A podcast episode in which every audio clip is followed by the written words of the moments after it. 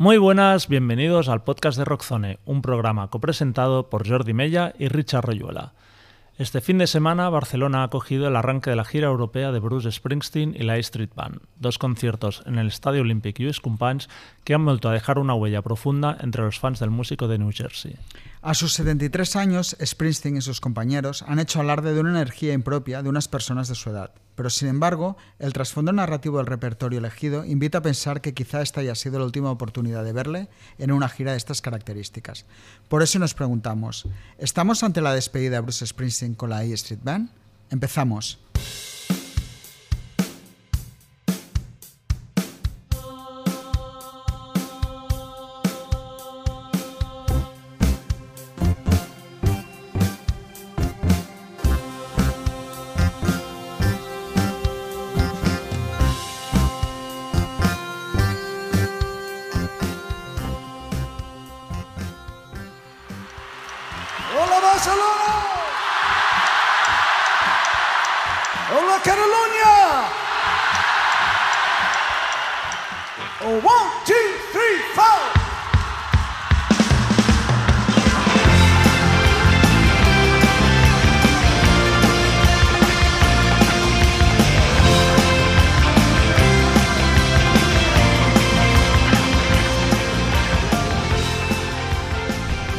Los conciertos vividos los días 28 y 30 de abril de 2023 ya han pasado a formar parte de la lista de recuerdos imborrables que Bruce Springsteen ha rubricado en sus visitas a Barcelona.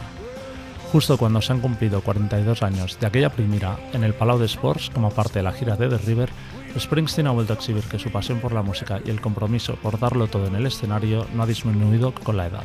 Ofreciendo casi tres horas de concierto por noche y con un setlist que alternaba grandes clásicos con algunas piezas más oscuras y otras de su último disco con la banda, Letter to You, la euforia ha vuelto a apoderarse entre unos seguidores a quienes la pandemia dejó con la incertidumbre de saber si podrían volver a verlo. Pero si ya de por sí cada vez que ha venido se tiende a la sobreexposición mediática, el revuelo provocado por la presencia de Barack Obama, Steven Spielberg y hasta Tom Hanks, con sus respectivas esposas, ha hecho que hasta quienes somos muy fans suyos hayamos acabado empachados. Aun a riesgo de contribuir a que acabéis aún más hartos de tanto Springsteen, nos apetecía volver a saborear un poco más estos dos conciertos e intentar predecir qué puede pararnos el futuro.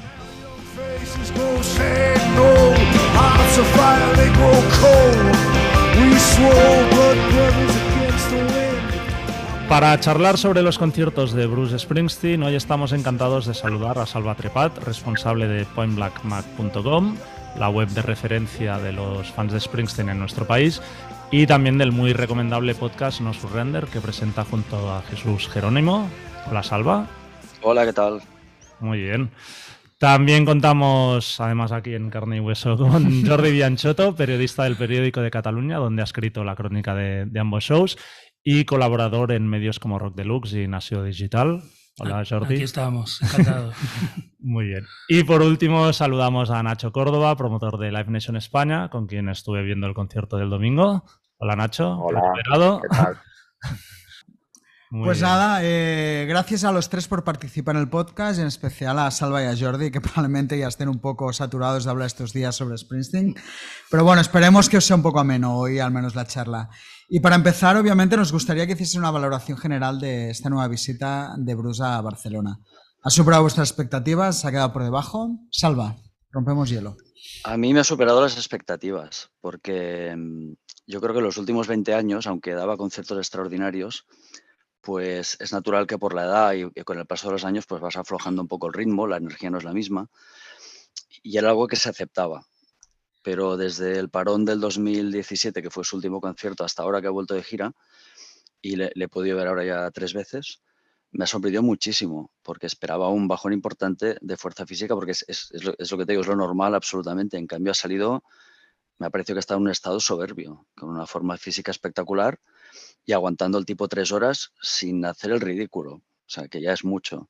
Y además, superando incluso a, como te digo, a, a conceptos anteriores. Me ha gustado más esta gira ahora mismo, me está gustando más que la de la última de The River, que quizá en repertorio era más variada esta, y quizá era mejor, pero en cuanto a interpretaciones de canciones o lo, o lo cómo estaba él y la banda en el escenario, creo que es mejor ahora. Muy bien. O sea, sorpresa positiva. Jordi. Sí, yo, yo, suscribo las sabias palabras de Salva. Bueno, apuntar que efectivamente la última vez que lo pudimos ver aquí tenía 66 años, ahora son 73 y no es lo mismo, 66 que 73. ¿no? Uh -huh. Y había sensaciones un poco de a ver, a ver cómo se encuentra ¿no? el, el, hombre. Bueno, a ver, yo, yo, debo decir también que al igual que Salva, tuve ocasión de verlo en Estados Unidos hace un mes y ahí tuve ya la, la primera noticia de que él realmente... Sí, luego os preguntaremos un poco sí, sobre esos... Pero, y luego también añadir que, que me sigue admirando bueno, no, no solo su capacidad de, de, liderar un show de esta manera, de mandar, de, de imponerse eh, la voz, mm, yo creo que muy bien, sobre todo la primera noche, la segunda yo la vi un poquito más tocada, pero bueno, no, no, solo eso, sino también la, e, eso de, de, tocar en un estadio canciones que no son muy de estadios, ¿no? Canciones incluso un poco oscuras, las del segundo álbum, sobre todo, Kitty's Back, The Stitch Shuffle, Uh, este tipo de cosas yo las encuentro también atrevidas y en, en principio son tipo, un, es un tipo de temas que podrías esperarte que lo haga en pabellones en Estados Unidos y, y, y, cuando llega aquí piensas no los va a hacer. Y sí, los ha hecho también, ¿no? Con lo cual, bueno, al final ha hecho de todo, hits y, en fin, una reta final eh, abrumadora en la, las dos noches y, en fin, sensación, sí, de, seguramente un poco por encima de, de las expectativas. Sí. Nacho. Pues yo suscribo eh, las palabras de ambos. La verdad es que yo tuve un... Yo no, fui, no había ido a ningún concierto anterior de la gira. Me... Lo único que veía eran los vídeos que, iba, que se iban subiendo en, en internet y tal. Eh, tuve un momento de, de, decir, este no es Springsteen, esto no es lo que yo quiero ver, prefiero quedarme con un buen recuerdo. Eh, tenía entradas para el viernes, no fui, pues se me complicó la logística y en otras ocasiones hubiese hecho lo posible por ir, pero como veía esos vídeos pensé, bueno, no pasa nada, ya iré el domingo, o sea, di mis entradas y dije, eh, a ver qué me encuentro, prefiero quedarme con un solo show. Y luego después de verlo del domingo dije, qué burro he sido, qué barbaridad, qué barbaridad. Y ha superado mucho mis expectativas. De hecho, lo que decís, más que la gira anterior. O sea, yo eh, el sentimiento, la transmisión de, toda la banda, etcétera, me ha parecido espectacular. Se lo decía Jordi, o sea, yo estaba emocionado como la primera vez que lo vi. O sea, y supongo que nos ha pasado a todos. Muy bien. Jordi. Sí, yo también, para mí ha superado las expectativas, sobre todo lo que decía un poco Nacho, ¿no? De la referencia de haber visto ya no solo los vídeos de la gira, sino que lo ponía un poco en mi, en mi crónica de apariciones públicas que había hecho, que había salido a hacer algún cameo con otros artistas. Y, y, ponía eso, que veía como que había hecho el bajón típico de tu padre cuando da el bajón, ¿no? Pero, hostia, lo vi el viernes y el domingo con una energía. Es verdad que se mueve más lento, se mueve menos, pero la energía que transmite es, es la misma.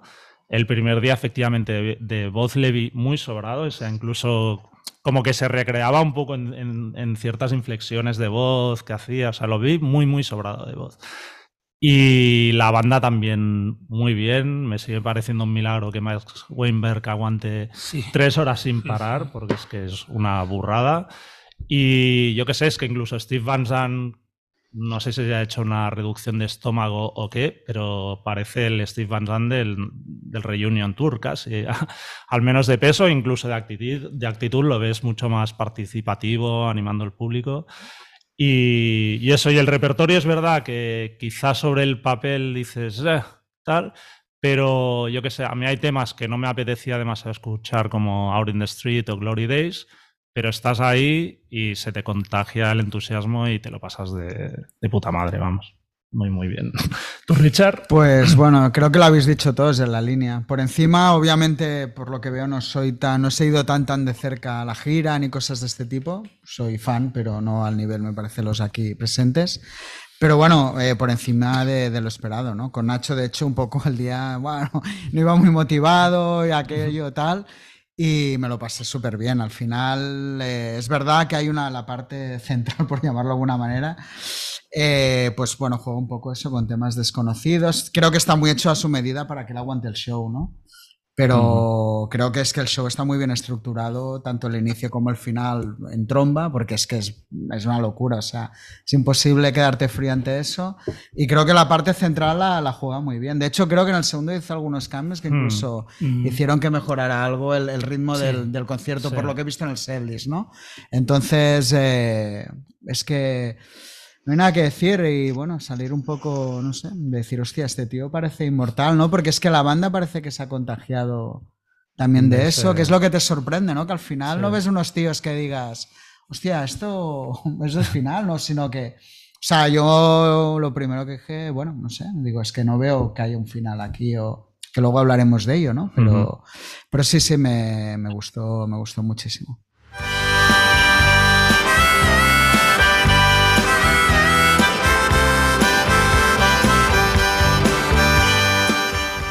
Bueno, como decías, Jordi Bianchotto, eh, tanto tú como Salva habíais visto esta gira ya hace unas semanas en Filadelfia y Nueva York.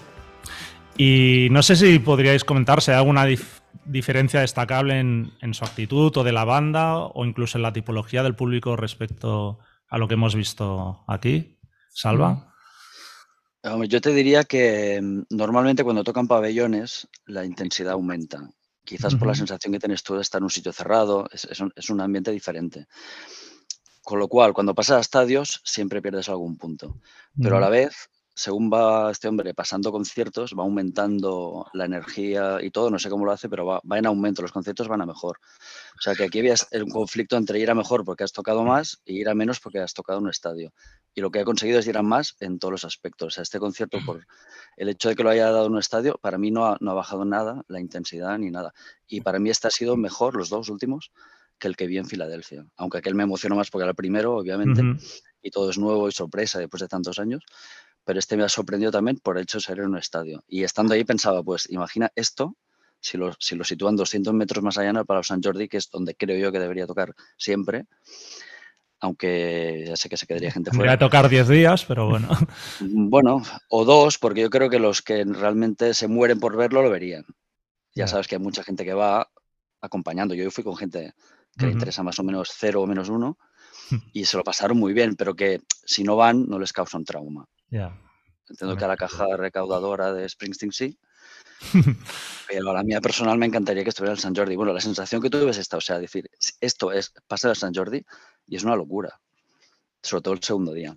O sea, que siendo un estadio me pareció formidable y, y mejorando incluso lo de Estados Unidos, cosa que normalmente es al revés, ¿no? Viene aquí, como decía Jordi antes, empieza a cambiar el repertorio en favor de los éxitos, todas las pequeñas joyas, pequeñas concesiones a los fans más veteranos que quieres desaparecen y en cambio aquí no, ha mantenido Kitty's Back, Street Shuffle, ha, ha recuperado Trap. Bueno, ha habido una serie de, de temas que yo creo que ha hecho bien en mantenerlos y ha demostrado más que tocarlos en el estadio no hace que la gente se vayan todos al bar corriendo, que eso sí que en América pasa, pero aquí no. Aquí la gente yo creo que quizá con menor intensidad, pero ha participado de esas canciones y como mínimo ha ayudado a que las descubran, ¿no? Lo cual está bien. Jordi, Sí, al final valoración. ha habido menos diferencia entre los estadios de Barcelona y, y Nueva York, por ejemplo, o los conciertos de arenas de Estados Unidos, de la, de la diferencia que nos pensábamos nosotros que podría haber, ¿no? Porque una cosa que hacían otras giras, que era aquello de by request, ¿no? De empezar a Sí. ver los carteles y tal. Esta gira no lo está haciendo, no, no lo hizo en América y tampoco lo hizo aquí en Barcelona estas noches, ¿no? Que era el momento quizá oportuno y previsible de- para poder hacerlo y no lo, y no lo hizo, ¿no?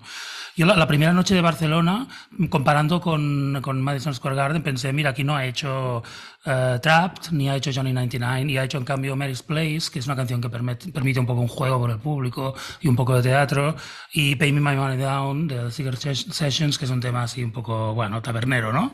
Y pensé, bueno, aquí se nota la diferencia, pero luego llega la segunda noche de Barcelona y va y te hace Trapped y te hace Johnny 99, ¿no? Con lo cual dices, bueno, pues al final tampoco es muy tan diferente ¿eh? de, de un, de un lugar a otro, ¿no? Y la, la diferencia principal respecto a Nueva York fue que ahí hizo en el larguísimo bis Jungle Land y Rosalita, que quizás Rosalita ha sido una canción deseada esta vez que no, que no ha caído en Barcelona, ¿no? Y que por lo que vi el otro día no, no toca en Barcelona desde el año 2008. Seguramente sí. Y del tipo de público hay mucha diferencia, es mucho mayor en Estados Unidos. O sea, de edad, ¿eh? me Mm, refiero. Quizá algo Son- más. A mí me, me, llamó la atención una cosa que seguro, seguro que se habrá dicho mil veces, pero bueno, que te impacta un poco por viendo la, cuál es la configuración de la sociedad norteamericana y neoyorquina, pues que no haya prácticamente ni un solo negro en, uh -huh. el, en el, Madison Square Garden, ¿no? en 20.000 personas. ¿no? Hay un perfil, pues bueno, concreto ¿no? de, de, seguidor, ¿no? de bastante gente de cierta edad, pero bueno, bastante variado también. Y lo que sí que veías es un conocimiento de las letras, claro. Muy, yeah. Había un seguimiento, notabas, ¿no? cuando hacía un Jungle Land incluso, que que seguramente en Barcelona este tipo de canciones tampoco son tan, eh, tan secundadas, ¿no? Eh, uh -huh. sílaba, sílaba, ¿no? Y, y, allí lo notabas que sí, ¿no? Uh -huh. ¿Tú, Salva, querrías apuntar algo más del tipo de público? Bueno, el tipo de público que antes solía ser mucho más joven aquí que en Estados Unidos, yo creo que ahora se está equilibrando. Ahí sigue siendo mayor, porque hay mucha gente que le sigue desde que eran universitarios y Bruce era solo un poco mayor. O sea, la media ahí debe ser 60 años, pero aquí igual es 50, ¿eh? O sea, tampoco sí. es... Les vamos sí a en el camino. Pero hay niños que, que rebajan la media ¿no? de forma brusca, ¿no? Sí, bueno, hay niños, no sé, hay objetos lanzables al escenario que este año pues está muy bien, que ya Bruce haya dicho esto se acabó, quizá por el, el, tema del protocolo COVID, de menos contacto con el público, que realmente lo hay, ya no recoge ni un cartel, lo cual está muy bien. Eh, niños saltó uno al escenario, creo que el segundo día, o el primero. El primero. Pero básicamente porque la persona que lo tenía en la mano, pues prácticamente lo lanzó. Entonces se lo encontró allí, le dio una púa y como, venga, venga, adiós. Pero sí, toda esa parte teatrera se ha acabado bastante. Yo creo que está bien, ¿no? Debe ser el único positivo del COVID que ha habido. es esta parte. Y que, y que aparte él, como físicamente está peor, que lo cual es normal, pues ya ni corre, ni salta, ni se tira al público, porque yo creo que se dejaría la espalda allí. Y hace que solo camine un poco, porque básicamente está caminando a derecha e izquierda en contadas ocasiones, pero a la vez esta energía la gasta en centrarse en tocar y cantar. Uh -huh. y, y, yo creo que básicamente eh, está tocando lo que le da la gana. Es decir, no, yo creo que mi sensación fue que no toca canciones por quedar bien, es, es decir, no tocó Glory Days porque le gusta a la gente, sino que realmente toca las que le gustan a él sean antiguas, sean nuevas, y no las cambia, las, las mantiene inmutables ahí, lo cual está muy bien. Y en momentos como Prove It All Night o Get Is Back, cuando cogía la guitarra, impresionante.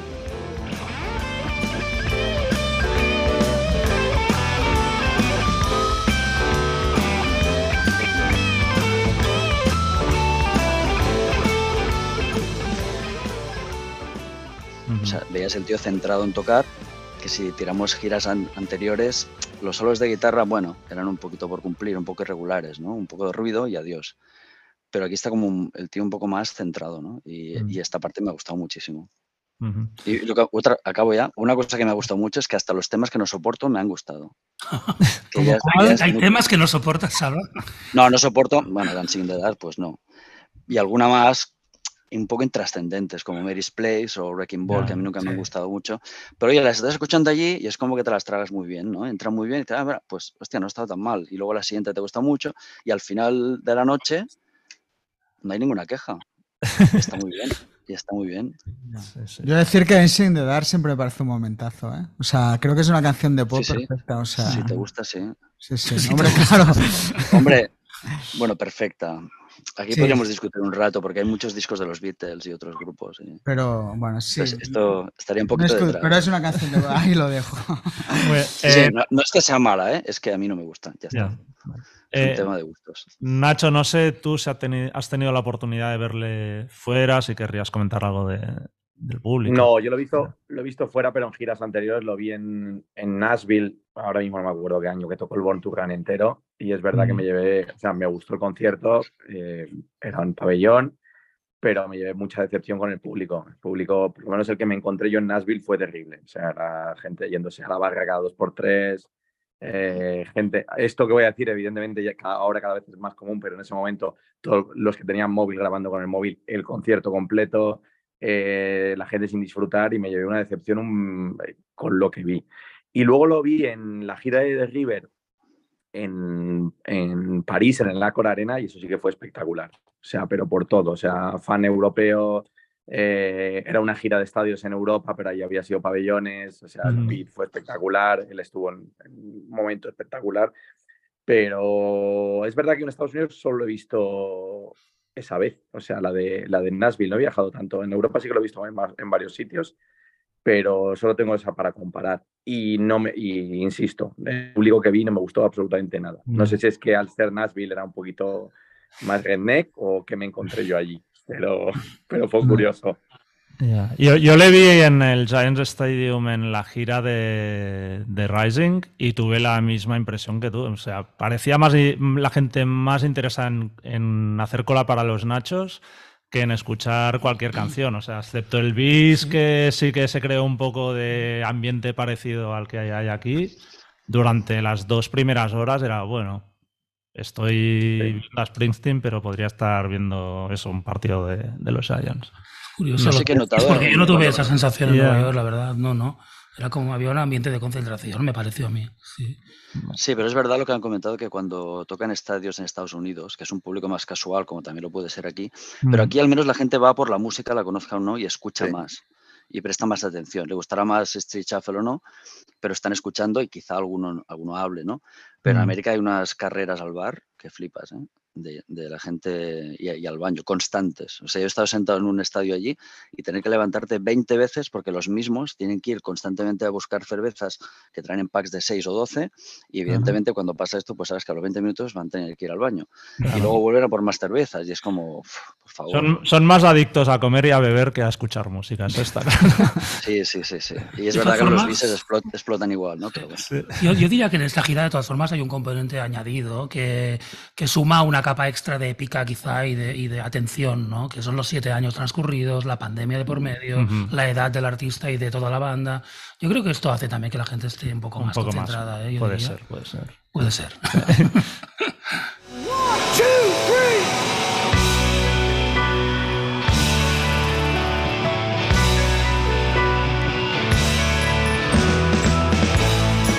Eh, un poco siguiendo a razón de lo que hablamos, eh, uno de los reproches que se están haciendo es sobre, sobre el repertorio, el setlist, ¿no? De que hay poca variedad respecto a otras veces. Y en general, ¿qué valoración, más un poco, pero qué valoración hacéis del repertorio elegido? ¿Y os parece que esta mayor rigidez es fruto de su experiencia en Broadway? Jordi?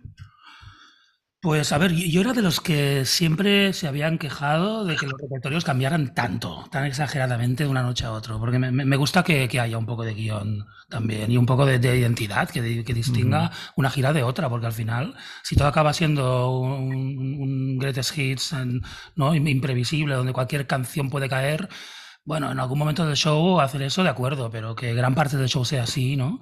Y esto en Barcelona a veces había llegado a ocurrir, ¿no? Recuerdo las dos noches del Camp Nou de, 2008, cambió la mitad del repertorio, creo que cambió 14 o 15 canciones, uh -huh. que es una barbaridad en un show de estadio además, ¿no? Con lo cual yo mm, estoy a favor de que haya habido un guion, cuatro canciones, sobre todo de Letter to You, ¿no? que yo creo que mantienen un punto de anclaje en, en un discurso de cierta gravedad ¿no? generacional, de que uh -huh. la vida se termina, de que hay que aprovechar el momento, amigos, ¿no? un poco esto, ¿no? Y, y, bueno, y otras canciones que también articulan un, un, un, relato, ¿no? Y a partir de aquí, pues algunos cambios, pero bueno, en Barcelona de una noche a otra fueron cuatro solo. Yo hubiera preferido en este caso alguno más, ¿no? Para justificar la, la, la asistencia. Pero bueno, en fin, me, me parece bien que, que, haya más guion que otras veces. Nacho.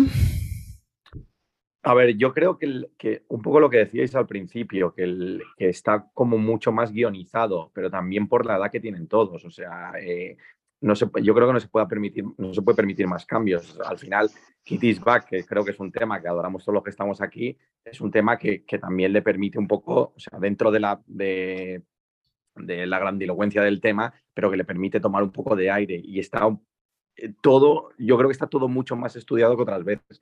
Y a mí me gusta, ¿eh? estoy de acuerdo con Jordi. Eh, a veces la cantidad de cambios, que está muy bien para los que somos fans y vamos de un lado a otro y decimos, qué bien, aquí ha tocado esto y aquí no ha tocado esto, pero, pero el hecho de que tenga un guion y que tenga una estructura y que sepas un poco lo que te vas a encontrar, a mí me gusta y creo que está muy, muy bien pensado el repertorio. Creo que le da aire, evidentemente, pues a mí me encantaría que tocara Jungle Land, pero entiendo que es una gira de estadios, entiendo lo que está haciendo y entiendo que, que tiene que tomar aire toda la banda y que tienen que aguantar esas tres horas y está, y está muy, muy bien equilibrado. Salva.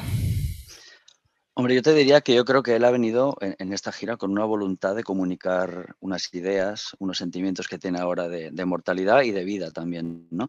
Y que eso se refleja en el setlist y me parece perfecto que sea prácticamente estable siempre, que es algo que también es verdad que hizo en Broadway, pero también lo había hecho en giras más anteriores.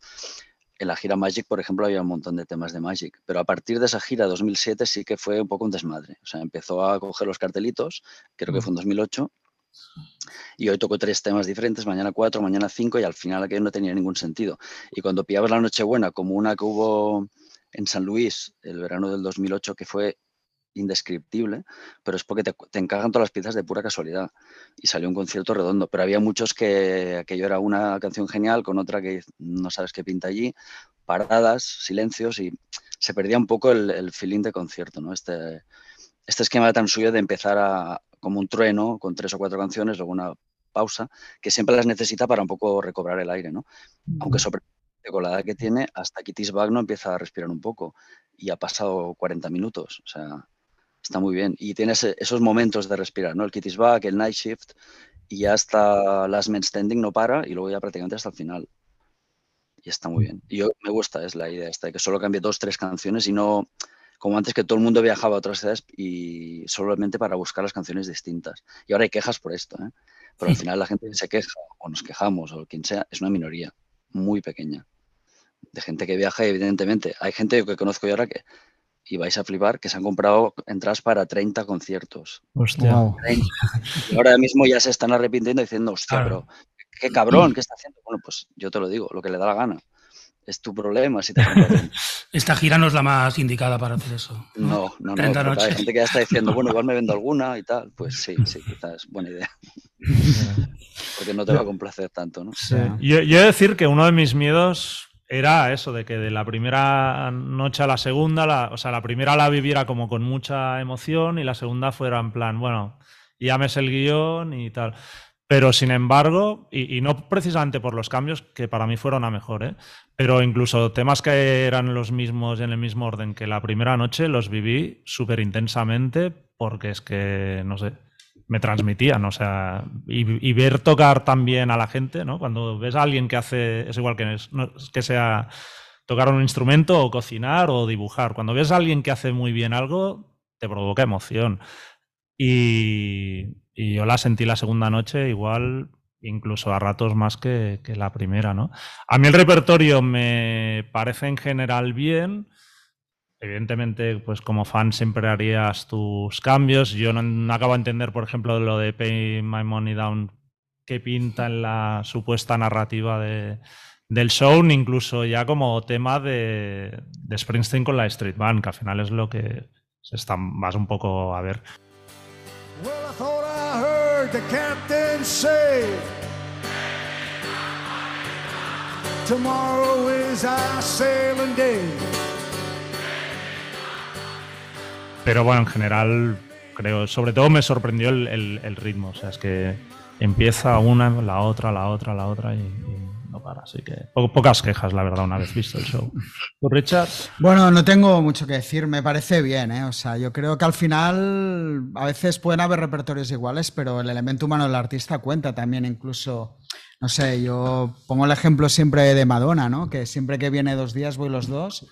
Y increíblemente ella no está igual los dos días, aunque sean shows a nivel de es exactamente iguales, ¿no? Porque Mm. hay un factor humano que te hace que un día, pues ciertos momentos sean mejores o peores, ¿no? Y tú estás diferente Y también. tú estás estás diferente diferente, probablemente. ¿no? Mm. Entonces, quiero decir que más un tío como Springsteen que a la hora de transmitir es, se supone un show de Springsteen algo más abierto que, o más abierto que uno de Madonna, o ACDC, sin ir más lejos, que también son shows muy cuadrados y no siempre es Mm. el mismo. Y que haga pocos cambios, yo creo que al final juega a favor del show siempre. Mm. O sea, está muy bien que haga pequeños cambios, como hizo. De hecho, yo fui la primera noche y los cambios de la segunda, me hubiera gustado mejor la segunda. Pero está bien que te den un poco esa emoción de a ver qué me toca y cómo se encaja. Pero lo que decía Salva, yo creo que también a veces, ¿no? Eso de que te cambie 14 temas o. Mm. uf, eh, pues no sé hasta qué punto hace que el show mejore precisamente por eso, ¿no? Sí, Creo que- acababa siendo una especie de aquelarre. Sí, ca- Sí, no, a veces también es que la banda se sabe 80 temas. No te puedes saber 80 temas bien, ¿no? ¿Sabes? Eso es muy difícil de que sean 80 temas lo suficientemente bien hechos como para salir y tocarlos y. y- Sí, los tocarán bien, pero no de manera. claro, entonces. eh, No, y a veces no los tocaban tan bien, ¿eh? Porque Ya, había, bueno. había un factor aquí de, de gente que es como coleccionista de canciones y dice, yo me fui a Helsinki y tocó no sé qué.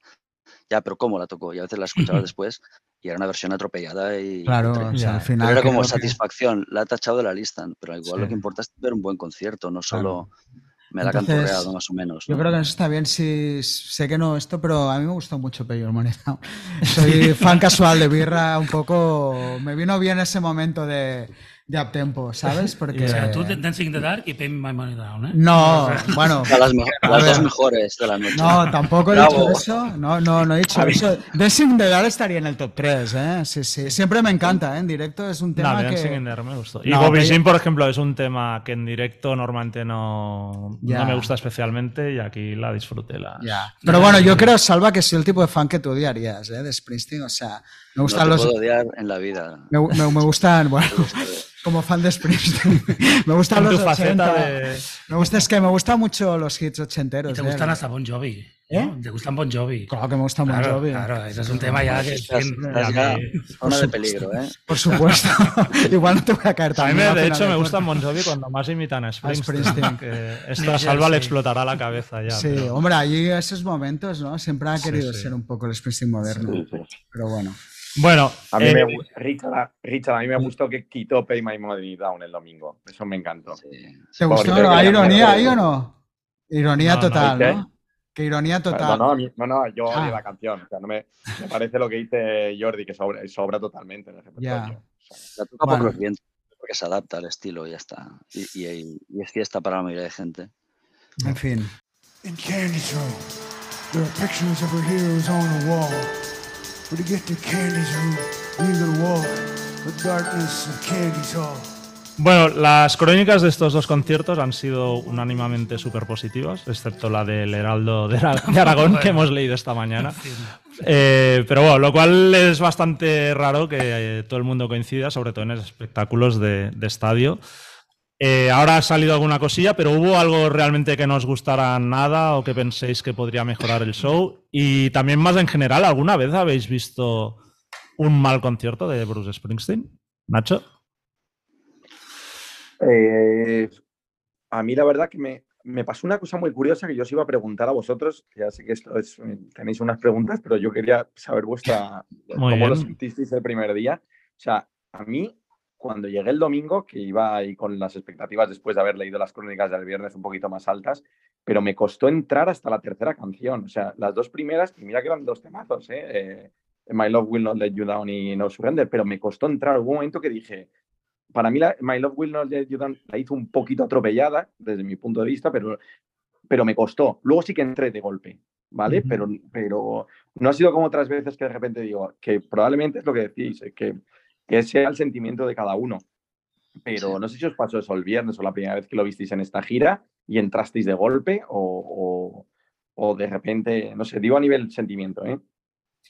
Em, yo, por la parte que me toca, No Surrender es uno de mis temas favoritos. O sea, así que empiece con No Surrender. Aparte, antes que hablabais del show y del concepto, creo que es una letra perfecta para, para lo que es el concepto de ese show, ¿no? El, el no rendirse, pero mezclado con, con la ilusión juvenil. Pero bueno, creo que es, es el tema perfecto para abrir esta gira. Yo, o sea, fue empezar No Surrender, oír ese primer Sí. redoble de Max Wember y ya. Decir, Sí, yo entré enseguida, O eh, sea, me metí ya al primer momento, sí, sí. Jordi, ¿tú entraste o no entraste? Yo sí, yo sí, sí, totalmente. Hombre, es que con no surrender es difícil no, no entrar, ¿no? Pero bueno, eso al final es que es tan personal, Claro. ¿no? Sí. Sí, no, pero Yo creo, Nacho, Pero- sinceramente, que, que es que estabas aquello que si voy a mear, no voy a mear. ¿Sí o no? Que, que estábamos ahí discutiendo sobre el tema de cuál sería el momento de, de que No, yo ahí- no, ahí el tema. estaba, estaba bien, pero es verdad que me costó, tío. Hay veces que no me ha costado nada entrar, pero aquí, no por no surrender, es un tema que me encanta. Pero, el- pero el- no sé si es, fue por todo lo que venía de la lluvia, los que empezara cinco minutos antes y yo estaba ahí un poquillo despistado, pero, pero fue un sentimiento raro. Luego entré de golpe y estaba yo ahí gozándolo Sí, sí. como, como uno de mis top 5. Y de conciertos que haya visto que, o sea, malos yo no he visto ninguno malo, pero he visto conciertos mm, de, pues de pasar ahí rozadillo, tipo el de Bruce Springsteen en Benidorm. O sea, Bruce Springsteen en Benidorm es un concierto que, ¿Qué, ¿Qué queréis que os diga? Ni el público ni él estaban en un buen momento. Mm, Pero él era consciente de dónde estaba y que, que era un tipo No, no lo de sé, diferente. no sé. Porque Bueno. bueno, son prejuicios nuestros, que por el hecho de ser Benidorm ya parece que no puede ser No, tan no, no, riguroso no, como... pero- ¿Sabéis que era la, la gira esta que empezaba con el acordeón de Nils tocando un... Pajaritos, un ¿no? Los pajaritos tocó. Es verdad, es verdad. Y era todo como una cosa de, hostia, surrealista. Bueno, En ese María, sí que me María costó Jesús entrar. vive en Benidorm, ¿no? Igual era, igual era un homenaje encubierto, ¿no? Nunca se sí, sabe. ¿no? Seguro. Pues sí, sí, yo la he visto tocar en Benidorm a María Jesús. ¿Ah, sí? sí, sí, golazo. Pero bueno, Hostia, no. pero esto, esto ya es más bajo que Bon Jovi, ¿eh, Jordi? Ahí, No, bueno, estaba ahí de vacaciones, tocaba María Jesús, batería y acordeón, ¿eh? muy White Stripes de concepto, ¿eh? antes de los White Stripes. ¿eh? Cuidado que hay muchas tablas ahí, pero bueno. Fue la pionera, la pionera. ¿Tú, Salva, le has visto algún concierto malo? Bueno, si malo es Benidorm, sí he visto unos cuantos. O sea, si, al- si tú vienes de, no sé, de los grupos que le gustan a Richard, pues igual te parece fabuloso. Pero si te mantienes a nivel Springsteen, sí que he visto conciertos, diría flojos. Pero yo creo que no es la ciudad, porque por ejemplo en Santiago he visto uno de los peores en el, 2000 en el año 93 y uno de los mejores en el 2009, ju- Ujú. unos días después de Benidorm precisamente. Y también es verdad que había cartelitos y la selección de ese día en Santiago fue bestial. Pero aparte estaba enchufado, estaba muy enchufado. Y en Benidorm me pareció que era rutina. Salir a cumplir, a cumplir y ya está. Y hay días de estos. A a veces hay una idea que se te queda en la cabeza y por comodidad eh, acudes a ella ya ad eternum sin cuestionártelo. Esa intro- introducción viene porque hay un concierto de Springsteen que siempre lo he considerado el más flojo de los que he visto, que habría que volverlo a escuchar y verlo de verdad, ¿no? Que es el del 93 en el Estadio Está bien. Olímpico. Yo ese lo tengo cruzado. ¿Sí? Sí. Yo es el que iba a decir que iba a ser la Street La gira Sí. Human Touch Lucky Town, pero Aquel- la segunda vez. La primera en la Monumental tengo muy buen Sí. recuerdo y del Estadio Olímpico ya... Sí. A mí aquel, Es que de hecho, es, es la que menos me gustó. Sí, yo también. Fue, fue justo después del de Santiago que te he dicho, el 93. Ah, Que pues, se fue peor aún. Hostia. pues entonces ya Que el de está. Barcelona, que pensé que se había recuperado un pelín, pero era muy flojo, muy flojo. Mm. Sí, sí. Bueno, yo creo que era una banda que, o sea, nadie tenía ilusión, o sea, no sé, se veía un grupo muerto. Yo creo que él mismo se dio cuenta que aquello no chutaba, ¿no? Entonces, Supongo. si ya no tienes el grupo ahí, la Street Band, que ya ves los otros que tampoco lo están... Pero bueno, ahora hay como una especie de reivindicación de The Other Band, ¿no? Eh, ¿Sí? Van, van ¿Ah, como, sí, Hostia, bueno, hay como mucha pasa ilusión por escuchar, sí que tienen un disco grabado inédito, no sé, Salva, tú si sabes algo, ¿no? En el Tracks Bueno, 2, se ve en que- teoría, hay un disco con ellos grabado. Sí, bueno, pero yo creo que es que grabó un disco él en solitario en el 94, que no se publicó y que dice que salta en el. Tracks 2. Y estaban algunos de los músicos de esa banda. O sea, no es que fuera un disco Vale. para esa banda o con esa banda, sino estaba Shane Fontaine, Zachary Alford. O sea, básicamente era bajo, batería, guitarra que estaban con él y ya está. Vale. Pero nadie sabe ni cómo es el disco ni lo hemos escuchado. Ya veremos. Muy bien. Tú, Richard, querías comentar algo de los No, conciertos no, no, malos. ya para, para seguir con mi amistad y, iba a y- comentar. y mi feeling con Salva hoy, que yo hubo uno que lo pasé muy mal, pero esto ya es por, por no ser, yo creo, un fan acérrimo, que fue el de la gira de Bills Andas. Me quería morir, o sea, dos horas y cuarto y media que duró de Springsteen tan intimista y tal. Creo que has de ser muy fan para, para aguantar eso. Y, y lo pasé mal. No que fuera malo, no sé si fue malo o no. A mí me, No, a mí me pareció- gustó mucho, pero Pues lo entiendo. ¿eh? Fue, fue un Yo sí. concierto bastante duro para mí, pero bueno.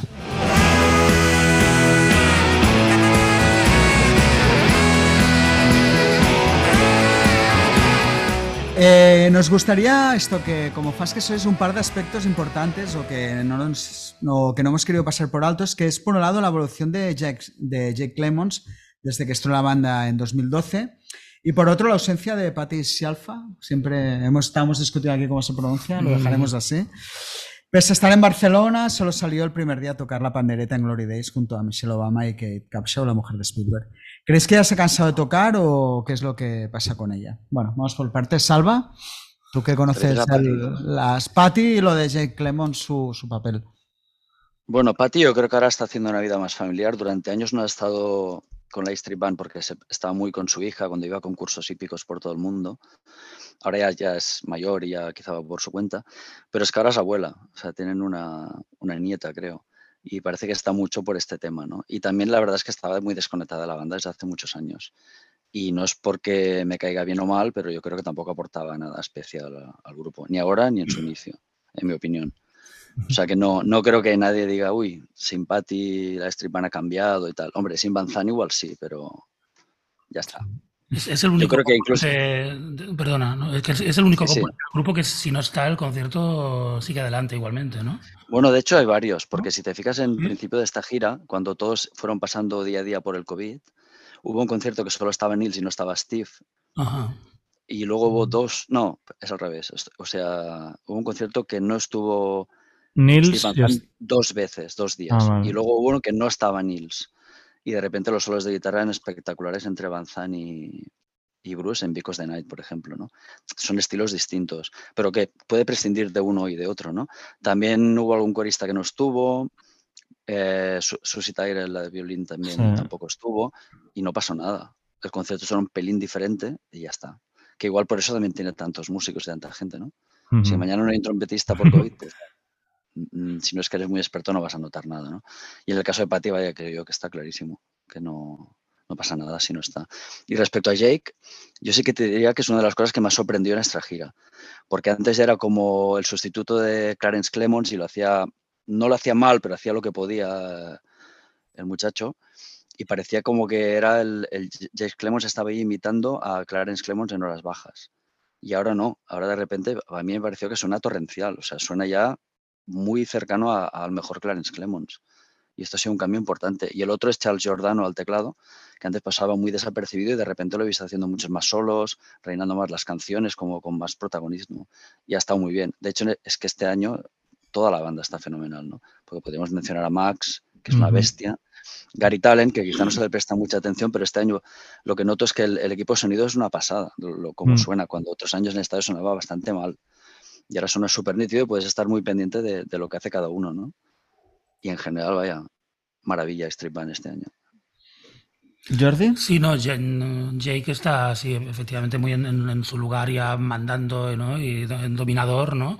Aunque hay un momento que es Thunder Road, que no sé si le perdono, bueno, a Bruce, ¿no? Que en el tramo final instrumental ah, no esté el, el solo de saxo desnudo, sino que aparezca la sección de metales.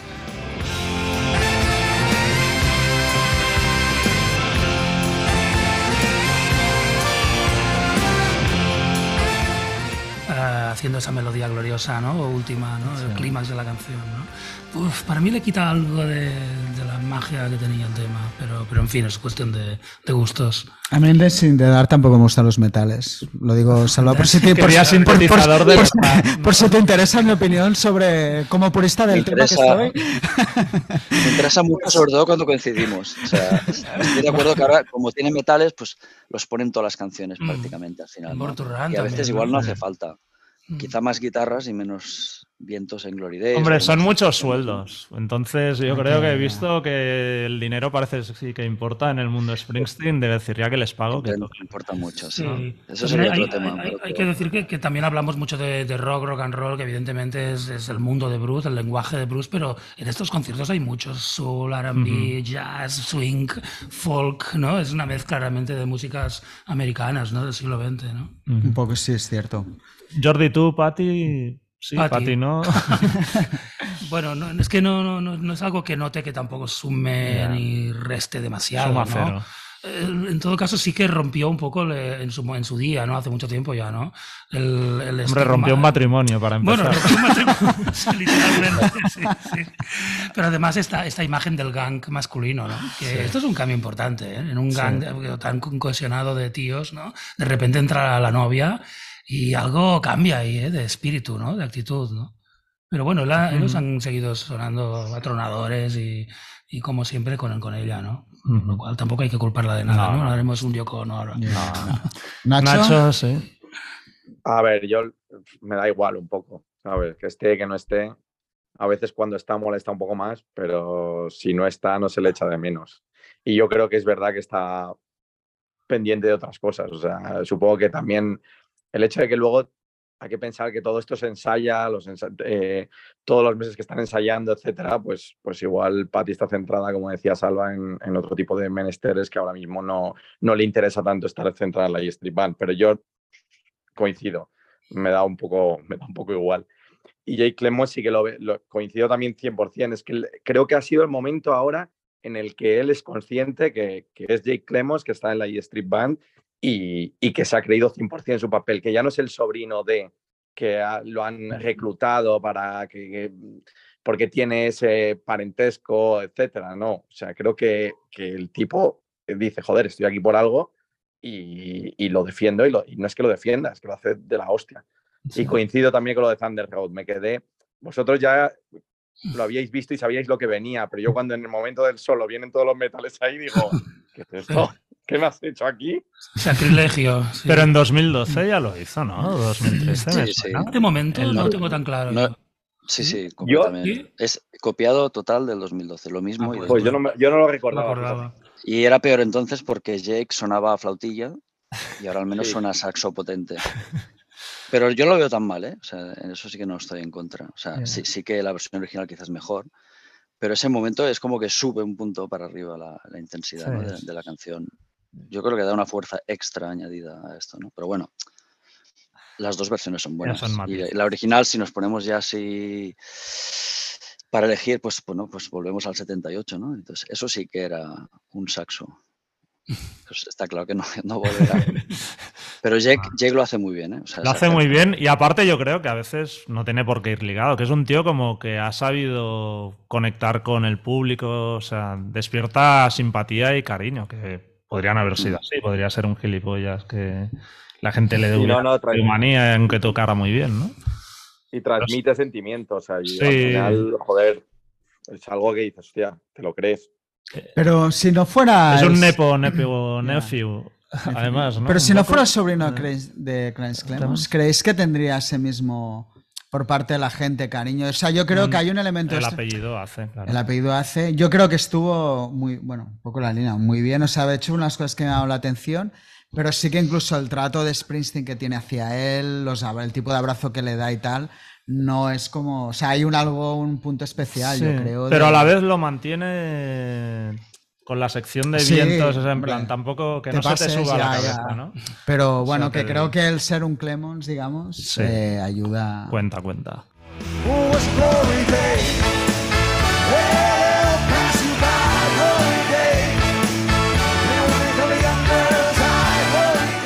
Bueno, hablando, estamos aquí soltando nombres y de hecho estos conciertos pues han tenido como una repercusión mediática fuera de lo normal por la presencia de Obama, Spielberg, Tom Hanks.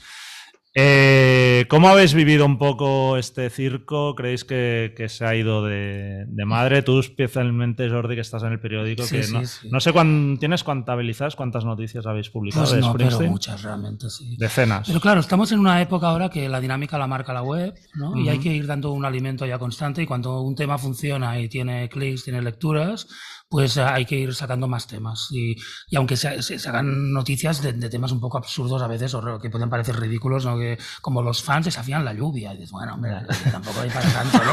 Pero sí, llovió por la tarde, pero luego ya no, ¿no? O, bueno, cosas relacionadas con el, el restaurante al que fueron, lo que comieron, este tipo de cosas. De todas formas, no sé, son tres, cuatro días fueron, ¿no? Bueno, no sé, no creo que, que sea tan grave, ¿no? Hay gente que despotica muchísimo, ¿no? No me parece que haya Ahora, para la tanto. siguiente pregunta va un poco. A mí por me puede molestar tanta información de deportes y del Barça cada semana y me lo aguanto. me Totalmente. aguanto, ¿no? Es- Sí, sí, sí. Tú, Salva, No, es aparte, ¿verdad que tuviste Bueno, a yo- Tom Hanks muy, muy cerca?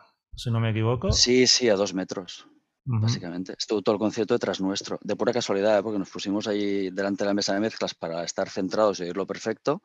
Ujú. Y el primer día había gente que decía, ay, el Obama igual a estar aquí y tal. Y bueno, ya ves, me da igual dónde está el Obama como si no viene. Y estuvo al lado del escenario. Y el segundo día giramos la cabeza y ahí estaba Tom Hanks con, con Rita Wilson. Bueno, pues muy bien, nada, viendo el concierto y tal. Pero el tío se, se fue a más, o sea, se volvió loco. O sea, yo pensaba que era un amigo que estaba allí viendo el concierto y no, no, empezó ya moviéndose, pero es que no paraba de cantar, ya te digo, todas las frases de todas las canciones. Y sorprendió un poquito porque dices, bueno, este tío no es un figurante que está aquí, o sea, este es fan. Este es fan Ya. porque si no, no conoce estos temas. Y se volvía loco con las mismas cosas que nosotros, ¿no? Que si Kitty's Bag, el solo de guitarra y tal. Y bueno, pues la gente empezó a filmarle y a grabar un poquito, a hacer algunas fotos y ya está. Pero eh, porque él estaba detrás del técnico de sonido. Y a medio concierto se fue delante, que es la- el- donde está la lona abierta para que ellos vean el escenario. y se puso ahí delante, nada, a un metro de la gente. La gente, pues claro, le hizo fotos y tal, pero el tío se puso ahí a cantar y a bailar con la gente, como un fan más ahí en medio de todo el mundo. Yo saqué la cámara y le filmé como dos minutos y lo puse en Twitter. Ujú. Y a esos vídeos que habéis visto en la prensa. O sea, a partir de aquí, no sé cómo ni, ni por qué, se ha hecho viral y ahora estaba mirando y tiene ya 800.000 visionados. Joder. Tweet Si tuvieran un euro por, por cada visionado. Sí, pues mira, mira, mira que decimos esta tarde aquí- con nosotros. Estamos hablando aquí y decimos, oye, si esto sigue así llega a un millón, pondré un mensaje de, oye, ya que os ha gustado tanto a todos, podéis mandar un bizum de 5 céntimos cada uno Sí, sí. en agradecimiento y, oye, nos retiramos, ¿eh? Y he flipado, he flipado mucho con esto de que veas un tuit tuyo que nunca llega ni a 10.000 y de repente ves y acaba por 800.000. Mira, voy a mirar ahora y te digo dónde está. 794.000, imagínate. Pero nada, es una anécdota, pero la verdad es que si veis el vídeo, el tío está enloquecido. Yo lo he visto, Sí, sí, pero sí. ha salido en la tele y todo. y el tío era, bueno, sí. era Because the Night, creo. Al Era menos. Because the Night, sí. era Because the Night, tío, pero, pero así estuvo horas, ¿eh? Estaba Estuvo así todo. horas y cogiéndose con la gente, haciendo fotos. Hay, hay una chica que le hizo una, una selfie, pero fue él que vio que como sacaba el móvil, fue- bajó, le cogió la selfie y dice, ven, poneros aquí. Y siguió cantando, gritando y bueno, una pasada. Bueno, me, me cayó bien por esto, simplemente, no lo conozco de nada. Ya. Yo soy muy fan, ¿eh? Soy muy fan de Tom Hanks. Sí, Ya sí. que hablamos hoy de mis cosas, pues. Pero a veces eres fan de alguien, ¿Eh? to- todos somos fans de Tom Hanks. Ah, Sí, Tom ¿no? Hanks es el puto amo, hombre. pero no conoces la persona. y a veces No, no, pero tiene pinta de buena persona, ¿eh? Del artista, ¿no? sí, sí, Sí. sí, sí. O sea, hay otros que te transmiten más. Y ahí transmitió muy buen rollo y ser fan, que yo creo que la gente lo apreció. Tampoco lo vio mucha gente porque si no estabas ahí justo delante, que había 10, 20 personas, pues nadie lo veía, por eso estaba un poco ahí tapadito, ¿no? En, en la carpa esta. Pero bueno, fue un momento divertido y bien, simpático. Tú, Nacho, desde Madrid, además, que es que nos, igual nosotros estamos excesivamente contaminados por los medios de aquí, de, de Barcelona o Cataluña. No sé, Nacho, si en Madrid os ha llegado esa oleada tan bestia de, de lo que ha rodeado estos conciertos a Sí, nivel sí, celebrity. Ha, ha llegado igual, ¿eh? O sea, ya, ya de por sí, eh, aparte de lo, de lo querido que es Springsteen en España, pero el, el- en Madrid ha llegado y, y lo de Obama lo ha amplificado todo. Porque al final amplifica que la gente dice, hostia, va Obama, que eso- yo creo que ese es un poco el circo. Gente que no le interesa Springsteen dice, ah, pues yo voy a ir, ya hablamos de, de, pues de políticos, etcétera, y dice, yo voy a ir porque va Obama. ¿Qué coño? ¿Qué, qué más da que esté Obama y estés tú ahí? ¿Sabes? Entonces, ha amplificado un poquito el circo. A mí no me molesta, pero, pero sí ha llegado. Y no ha parado, ¿eh? Las noticias de, de Springsteen de, este, de esta semana han sido de locos. Bueno, yo creo que lo que decía Jordi, que la prensa necesita clics y entonces todo lo que sea famosos y fashion y estas cosas pues llama mucho la atención, incluso a los que no son fans. Pues claro, ven que Obama viene, que Tom Hanks viene, aunque sea todo casualidades que han ocurrido, porque Obama se iba a Zúrich a hacer una conferencia, pues bueno, ha pasado primero por aquí a ver a su amigo y se ha amplificado mucho, pero la verdad es que a mí personalmente me da absolutamente igual. Igual que todos los que dicen que somos unos pesados, que vale ya de hablar de Springsteen, Ahora preguntaremos por eso, Salva. toda esta gente, entre comillas, normal, que critica todo esto. Y es verdad que hay pesados, y yo conozco unos cuantos. ¿eh? Si tú crees que yo soy pesado, prepárate porque te puedo presentar unos cuantos que hasta yo digo, vale, basta, ya no quiero seguir con este tema, ¿no? Porque son hiper pesados. Pero en general la gente no es así. Y yo creo que los que opinan que somos tan pesados, luego en su vida diaria están haciendo cosas muy cansinas y repetitivas toda la semana. Ya podemos empezar por el fútbol y seguir con mil cosas. Que eso sí que es pesado. Y no se dan cuenta. Ya no te digo los que van a misa cada domingo. Esto es ser un pesado. Pero porque una semana estás hablando de tu artista favorito que va, que llena un estadio y que hace que la gente se lo pase de maravilla y que transmite una energía, un buen rollo y felicidad a todo el mundo, pues ¿qué, ¿cuál es la parte negativa de todo esto? ¿Por, ¿Por, qué lo critican tanto? No, me cuesta entenderlo, que es verdad que la prensa luego exagera con lo de Obama y esto, lo otro, que se ha comido patatas fritas, que me parece tonterías absolutas que no interesan a nadie. O sí, o a lo mejor soy yo que a mí no me interesa. Pero bueno, es normal, esto sucede con todo tipo de noticias, ¿no? Incluso periódicos respetables tienen su, sec su sección de gente y de fashion y estas cosas, estas paginitas que no sé por qué las ponen, pero mm. deben interesar a alguien. Sí, a sí, desde luego. A mí a veces. Depende de lo que sea. No, bueno, y un poco a mí, o sea, tú has dicho algo, o sea, es un tío que está llenando dos estadios, o sea, quiero decir, la magnitud ya del personaje merece para mí una cobertura importante, sí. ¿no? que luego viene Obama, que claro, es que quiero decir, estamos hablando de que encima se han dado una serie de factores que han coincidido en Barcelona, que aquí es verdad que la épica esta de Barcelona está un poco siempre la suflé, ¿no? De Barcelona y Springsteen, pues siempre bien hervidita, pero creo que tan, o sea, es un poco, Jordi lo ha dicho, los, ahora se necesita más información del momento, pero también es eso, es que estás llenando dos estadios, no, no estás tocando Sí. en un club pequeño y eres Springsteen, que eres una leyenda, se supone que... Incluso que venga toda esta gente, Obama y compañía. Claro, ya es algo dice que no pasa cada día. es claro, que del no- no- nivel que- de- ¿qué hay que hacer? No hablar de ello. Del personaje, ¿no? Yo creo que, bueno, se habla, pero y es verdad, hay muchas otras cosas que estamos borban- nos bombardean cada día, ¿no? O sea, yo sí que estoy harto de que sale de si vuelve Messi o no. Puede ser Mm, del Barça, ¿no? Hostia, Y, sí, sí, y sí, cada sí, día estamos ahí hablando de una absurdidad, ¿no? O de, de cosas que realmente si nos fijamos, tú las dejas en el día a día, nos machacan con muchas cosas Mm. continuas, ¿no? O hemos visto, yo qué sé, en un tema más frívolo, lo de la hija esta de Ana Obregón o la nieta o lo Sí, que sea, ¿no? Hostia, que eso. Quiero decir Sí. que realmente si nos paramos a pensar en el día a día con las cosas que nos vamos, incluso a nivel de cosas políticas y tal, ¿no? Mm. Ahora que van a haber elecciones, al final todo es redundante hoy en día. Así que porque durante cuatro o cinco días el de Springsteen me parece. Y a nivel lo que te decía lo de gente a que le interesa, pues mira, a mí si van a un restaurante y sé lo que comen, en el fondo no es una información que me vaya a cambiar la vida, pero también me hace gracia, ¿no? Saber que. Bueno, que- es una distracción que no tiene más Exacta, sentido, ¿no? Que- Tampoco es hiriente, no pasa nada. Exacto, ¿no? Entonces yo creo. Y de a- hecho, y he de decir que no sé si hablaremos a mí un momento. Michelle Obama, tal, en el escenario, me hizo mucha gracia. Quiero decir, Mm. es una pequeña frivolidad, pero que al final, también dentro de todo, no, no, no estorban y estás viendo ahí, yo que sé, a Michelle Obama a tocar la pandereta, ¿no? Pues yo que sé, tampoco lo vas a ver cada día, ¿no? No, no, Pues, no creo. pues ya está, ¿no? no, no. A mí personalmente no, no me parece, creo que está justificado. ¿Jordi? Sí, bueno, no, no hay mucho más que, que decir, la verdad. Una- hay una- yo- perdón, hay una diferencia, Sí. creo yo, que es que una cosa es que lo publique la prensa generalista, que me parece normal, y otra es que, yo qué sé, que esto fuera la atracción principal en Ruta 66. Eso sí que me extrañaría.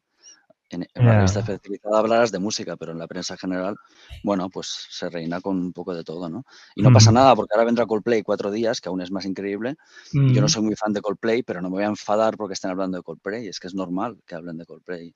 Si vendes, yo qué sé, 250.000 entradas, ¿no? Efectivamente. Bueno.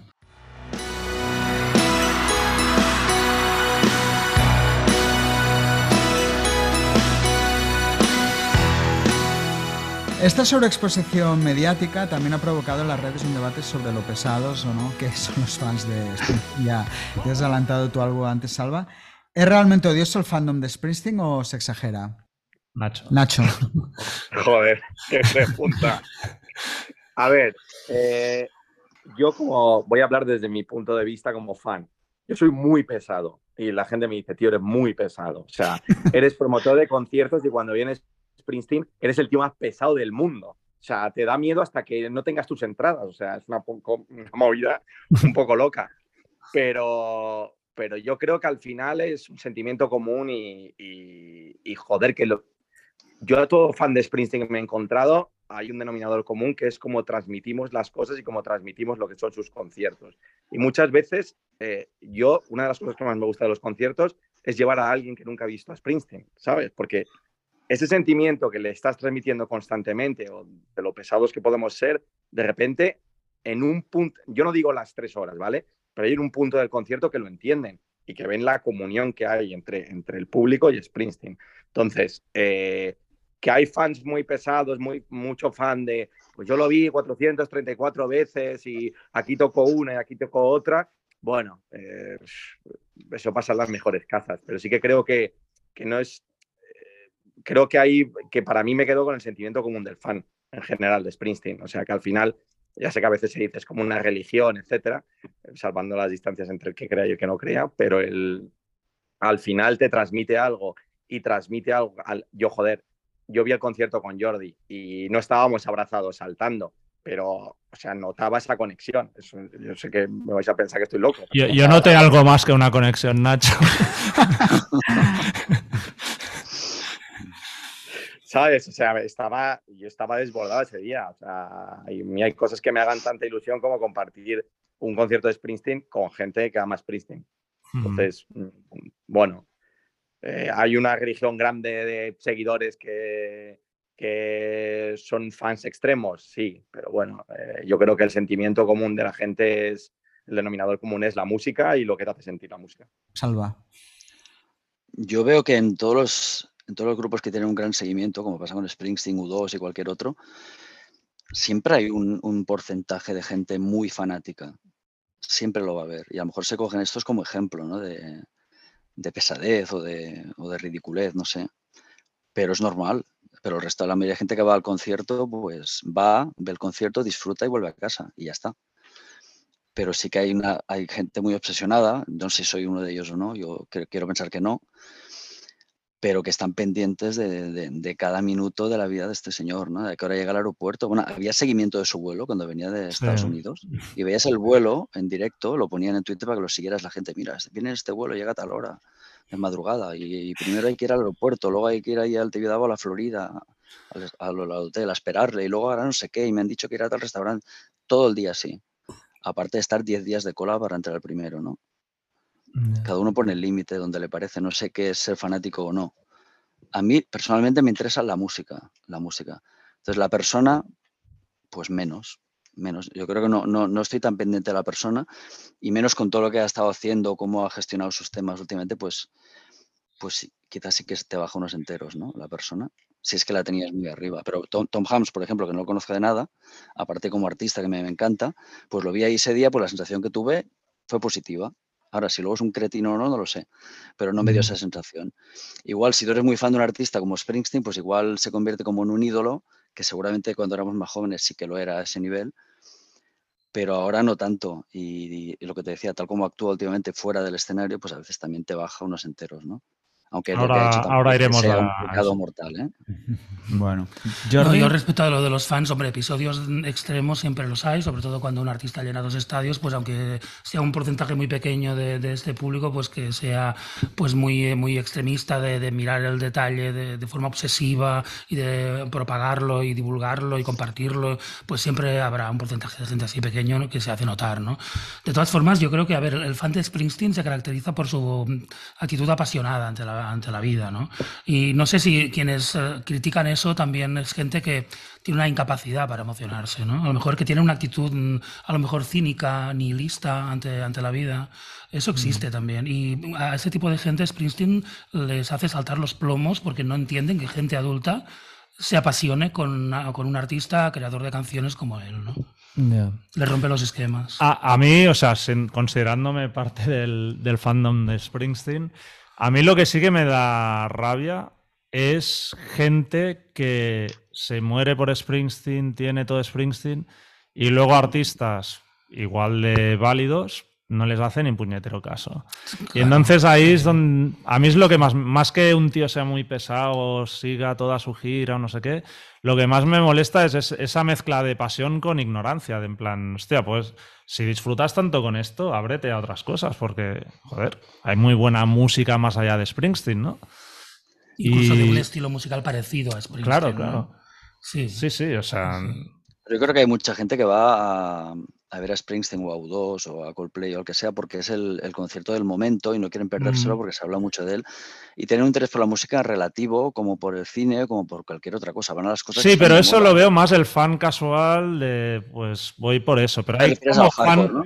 Hay el fan hardcore que solo, o sea, Mm. es que solo le interesa a Springsteen. Es Fan como la música empieza y acaba en la discografía de Springsteen. sí. Y, y Sí, su yo creo que hay es una parte pirata, de- ¿sabes?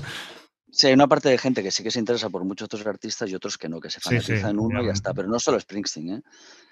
Sí. Yo antes, sabes que tenía una tienda y trataba con todo tipo de público, de, de- de fans, de todo tipo de grupos, y conocía gente fanática de, de Beatles, por ejemplo, o de Stones o de Dylan, Ujú, y, y su vida era solo eso, ya. solo eso. O sea que eso, yo creo que eso pasa en, en todos, Pero- en todo tipo de grupos. O sea, Igual siempre hay un se sector muy fanático. Mm. Igual no se explica solo a través de la música, sino de la identificación tuya con un artista concreto que te ha acompañado toda tu vida, con el que has crecido, que evoca episodios de tu vida muy concretos y que forma parte de tu ADN, digamos. Y por mucho que ahora te presenten los discos de otro artista igual de bueno, de un estilo parecido y tal, pues no te interesa porque no, no te sientes interpelado por él, no te ha acompañado en, tu, en la vida. Ya, yo lo que creo que el fan de Springsteen tiene esta fama especial porque es verdad, o sea, yo estoy con Salva, o sea, yo qué sé, yo siempre digo, creo que los fans más locos que hay son los de Kiss. O sea, eso es una absoluta barbaridad, ¿no? Y, y, y, al final pienso que Springsteen al final lo que sí que tiene es que, como antes hemos hablado, cambios de repertorio, siempre es un, es un artista que da que hablar, siempre, o sea, el tío al final que va a 30 bolos es porque juega esto, ¿no? De que me van a cambiar los... Da, da, pie más a que haya ese tipo de fan loco, ¿no?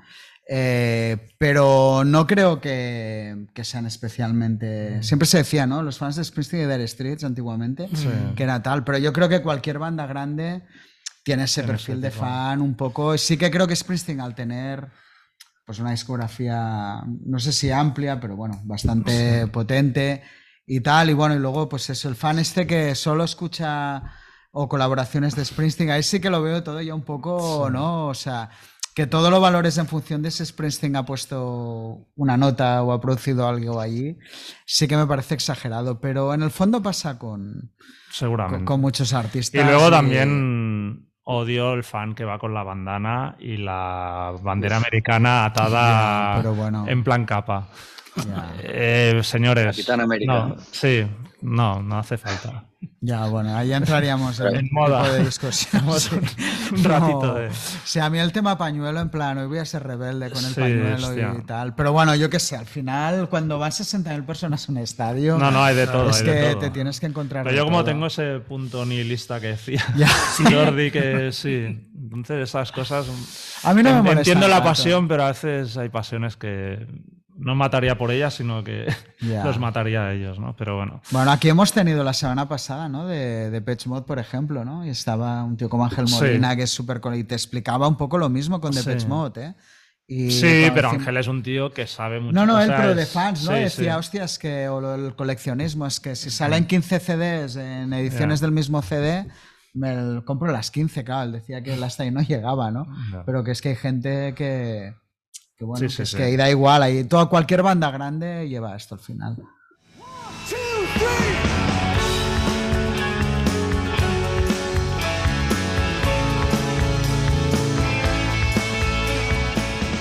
Bueno, otra de las polémicas que ha acompañado esta gira fue el sistema de precio dinámico que se usó para la venta de entradas en Estados Unidos y que hizo que los precios en muchos casos se dispararan. Eh, mucha gente se sintió desengañada, sobre todo por la imagen como de héroe del pueblo que proyecta Springsteen, y tuvo consecuencias como que la web Backstreet, que también ha sido una referencia mundial, haya anunciado el cese de su actividad. ¿A vosotros todo esto os ha cambiado en algo vuestra admiración por él, Nacho? A mí personalmente no. O sea, yo al final creo que, eh, ha aumentado mucho el precio de todo. Las giras son hiper caras. O sea, sacar a, a, la cantidad de músicos que tiene él o la cantidad de, de equipo que lleva él ahora mismo, que por, que por, cierto, lo que habíais dicho, ha mejorado mucho el sonido, ha mejorado mucho la imagen, eh, mm. es muy caro. El, todos sabemos cómo han subido los precios de todo y, y, y bueno, eh, son nuevas formas de, de conseguir más, más eh, rentabilidad, supongo. Y Salva, no sé si tú te planteaste cerrar Point Blank como protesta también y salir a, a la Plaza Cataluña a quemar sus discos. No, no, no, no. O sea, si se cierra será por cansancio ya y por edad, porque ya hace años que ya no se actualiza tanto como antes cuando éramos jóvenes. Uh -huh. Y llega un punto que tienes que parar, ¿no? Y lo he pensado durante mucho tiempo. Pero no, no por si ahora vende las entradas más caras o más baratas. Pero realmente es decepcionante el sistema este de venta que, que, se ha implantado en América, pero creo que forma parte de esta manera de pensar de la sociedad americana, ¿no? Y de ese capitalismo tan exagerado y radical que allí avanza y avanza y avanza. Aquí se intenta, porque la venta aquí ya hubo venta dinámica también, pero era un porcentaje muy pequeño de entradas. Siento no poder discutirlo con Nacho, porque él está en Love Nation, evidentemente, y son los que promueven todo esto exactamente, ¿no? Entonces te dicen que Sí, que hay muchos gastos, que las giras, que tal y cual. Entonces, si hay tantos gastos en esta misma gira, ¿por qué en América vale 500 dólares y aquí vale 125 en el estadio, por ejemplo? Que ha sido una subida normal desde el River Tour hace siete años ahora. Pasar de 100 a 125 me parece una cosa normal. Y se hacen multimillonarios. Entonces no hace falta cobrar 400 para hacerte multimillonario. dejando de lado de que ya lo eres. O sea, no es a que, oye, es mi oportunidad, por fin he triunfado con un disco, le he petado, voy a hacer toda la pasta que pueda, porque así mis hijos vivirán 3.000 años. Y venga, pues han, puesto ese sistema que no es un sistema de decir, es que en América se vende las entradas, es más caro por lo que sea. No, no, no, es una pura subasta. Yo intenté comprar entradas y aparte de que, que, no lo conseguías, porque primero ya está el tema de Ticketmaster, de que primero tienes que registrarte lo del Verified Fan, que supone que eres, que si eres fan, porque ya tienes otras compras y tal, te envían un numerito que, o sea, te harán el favor de permitirte comprar, o sea, prepárate, ¿no? Y yo no lo conseguí. Y luego he oído y leído por muchos sitios que si tienes muchas compras, igual piensan que eres un reventa. Entonces, ¿en qué quedamos? Si no tengo no compras, no soy fan. Y si las tengo, a lo mejor soy un reventa. Bueno, no sabes nunca cómo va este tema. Al final, otra persona lo consiguió, conseguimos entrar y entonces ya entras en la parte 2, que es la pesadilla de, de conseguir comprar y de que el precio, según tú vas mirando sectores de un pabellón, va subiendo. Y vuelves al anterior, que valía 2,99, ya vale 3,50, después 3,99. Dices, pillo dos aquí, al carrito. Vas a mirar otro sitio y cuando vuelves al carrito, sorpresa, también el carrito cambia el precio. No son tuyas hasta que pagas. Bueno, una serie de cosas bestiales. ¿Cuánto pagaste, si no te importa decirlo? Sí, sí, para Filadelfia 400. 400 pero tuve suerte, porque esa es la parte perversa número dos. Las entradas van subiendo, subiendo, subiendo, y cuando ves que ya están 600, 700, 800, si vas a otro sector mucho peor y vale 400, dices, compro, que es lo que pasó. Y compras y eres tan tonto que aún acabas pensando, uff, qué suerte he tenido. Tengo entradas y solo he pagado 400. Y te olvidas de, hey, que valían 100 antes. Sí, sí, sí, es muy cabrón, la verdad, el sistema. Es muy cabrón todo. Y entras a la venta de entradas y no hay precio anunciado. Tú no sabes de dónde parte el tema. Luego ya te has dado cuenta que los sectores malos partían de 199, 299 y los más o menos buenos, que eran los que buscaba, partían de 399. O sea que comprar 400 es, has tenido suerte. Cuando compras una entrada de 400, luego llega la sorpresa parte 2. Ya vas a pagar y sale Ticketmaster Fees, 100. 100, lo voy a decir otra vez, 100 ¿Por qué? Porque ese, ese, dinero se reparte entre artista, el pabellón, que tiene una exclusiva de venta con Ticketmaster, por tanto cobra, el promotor, porque si no el artista le ahoga y por tanto le va bien tener esa comisión. Bueno, y hay una serie de gente que va cobrando, artista incluido, ¿no? Y al final Ticketmaster es el que menos. Lo que pasa es que Ticketmaster cobra su comisión por el servicio que hace y por dar la cara por los demás. Y es el maldito Ticketmaster que todo el mundo odia. Pero detrás está Live Nation, propietaria de Ticketmaster, y están los artistas avariciosos, los pabellones. Bueno, es un, conglomerado capitalista que a mí personalmente me da mucho asco, que ya sé que está extendido por todo el mundo, pero allí ya es como el, paraíso de la maldad de Estados Unidos en este sentido. Pero al final, ¿qué ocurre? Que gana Springsteen y ganan ellos siempre. ¿Por qué? Porque los tontos compramos y seguimos comprando. Y yo piqué y mucha gente, y claro, mientras no digamos se acabó, pues esto va a seguir así. Y aquí hicieron este en entradas.com, que no era Ticketmaster en este caso, también guardaron unas pequeñitas entradas que no sé si es por, por ley o porque o están probando a ver qué pasa, porque tengo amigos que cuando compraron en la venta de Barcelona te encontrabas con tres menús. El de arriba ponía Springsteen Barcelona y la fecha, y el de abajo ponía Hot, eh, hot Seat o top, o top, no sé, o top asiento, top pista. Pues hay gente que directamente piensa, ah, las buenas de pista están en esta sección y las buenas de asiento aquí. No vas a mirar la primera que solo pone Springsteen Estadio Olímpico y entras y estaba todo. Y amigos que me decían, oye, ¿tú tienes entradas del pit de la zona delantera? Sí, sí, que, 125. Y me dicen, no, no, ¿cómo que 125? 370, digo, no, ¿cómo que 370? Pues porque pagaron lo que les tocó y aunque fueran 200, pues esos pringaron. Joder. Es muy, es muy chungo, ¿eh? Que te lo pongan así y para mí es, deliberadamente para engañar a la gente. Pero seguimos comprando. Lo que no veo claro es si lo de América, que ahí todo era precio medio 400, si aquí funcionaría. Tú ves toda la gente esta que fue al estadio y pagó 125 o menos, que de repente vean que todo vale 300, 400, 500. No, pero eran, eran arenas, Salva. Yo creo que si fueran arenas, esos precios, que ya ha pasado con En la gira americana de este verano también hay precios ¿no? También, ya. Bueno, no, no, sí, sí. Decían que cuando Springsteen volviera en estadios en Estados Unidos, pues seguramente cambiaría el tema de los precios, ¿no? Porque quizá él se había arrepentido de, de haber usado este sistema, que además no había un tope, porque se ve que en Ticketmaster tú puedes poner un tope de, de decir, bueno, que sea dinámico, pero hasta mil euros o mil dólares. Y aquí no hubo, hubo entradas que se anunciaban a 11.000, 15.000, que quizá no se vendieron a estos precios, pero a mil montones de entradas porque conozco gente que las ha pagado. Y, y decían, bueno, será como Europa, que al ser estadios, pues los costes se reparten más y bajará el precio. Pues, ¿qué ha pasado? Pues que no, que ha seguido con los mismos precios y hay, hay sitios como en Boston que ha hecho hace dos estadios y ahora mismo entra a ver el segundo y vas a ver que puedes escoger lo que quieras. O sea que está medio vacío el segundo día. El primero sí no, o sea, es verdad que, que les funciona y recaudan, ¿no? Pero todo el mundo se queja, o sea, la gente compra Ya. y se queja. Y yo no sé, su credibilidad yo creo que ha bajado bastante en este tema. ¿no? Y aparte me, me sorprende que, que lo ha hecho en Estados Unidos, pero aquí no. Y quizás porque aquí no se atreven, o los promotores le dicen que esto aquí va a ser el contraproducente, Mm, que si pones, ya. triplicas el precio la gente no va a ir. No Mm. sé, veremos. ¿Tú, Jordi, qué opinas de Sí, todo la- esto? yo el tema lo, lo empecé a seguir el, el verano pasado ya eh, y toda la, la polémica que hubo, el hecho de que John Landau tuvo que salir a dar la cara y a explicarse en el New York Times y dijo que solo un- entre un 5 y un 8% de las entradas estaban sujetas a este tratamiento de, de dinámico, ¿no? Que eso creo que el amigo Salva lo discute, ¿no? Porque me lo, discuto, me lo discutió en las redes sociales no hace mucho. Sí, No, no, es que no, no es cierto y hay una parte 2 que es luego cierto, pero esto cómo se no. comprueba? ¿Cómo estás seguro que es más del 8%? Bueno, porque todo el mundo que está comprando te dice que a todos les ha pasado lo mismo y porque nadie ha pagado el mismo precio. No conozco a nadie que haya pagado el mismo precio. Entonces, Bueno. el otro 92%, ¿quién es? Bueno, claro, pero eso, no sé, dependerá de la gente que conozcas, pero no es representativa tampoco, ¿no? De- Y luego hay otra cosa, una falacia. Esto se hace para acabar con la reventa. Y curiosamente, cuando acabas de comprar la entrada, el propio sistema de Ticketmaster te permite volverla a poner a la venta al precio que tú quieras.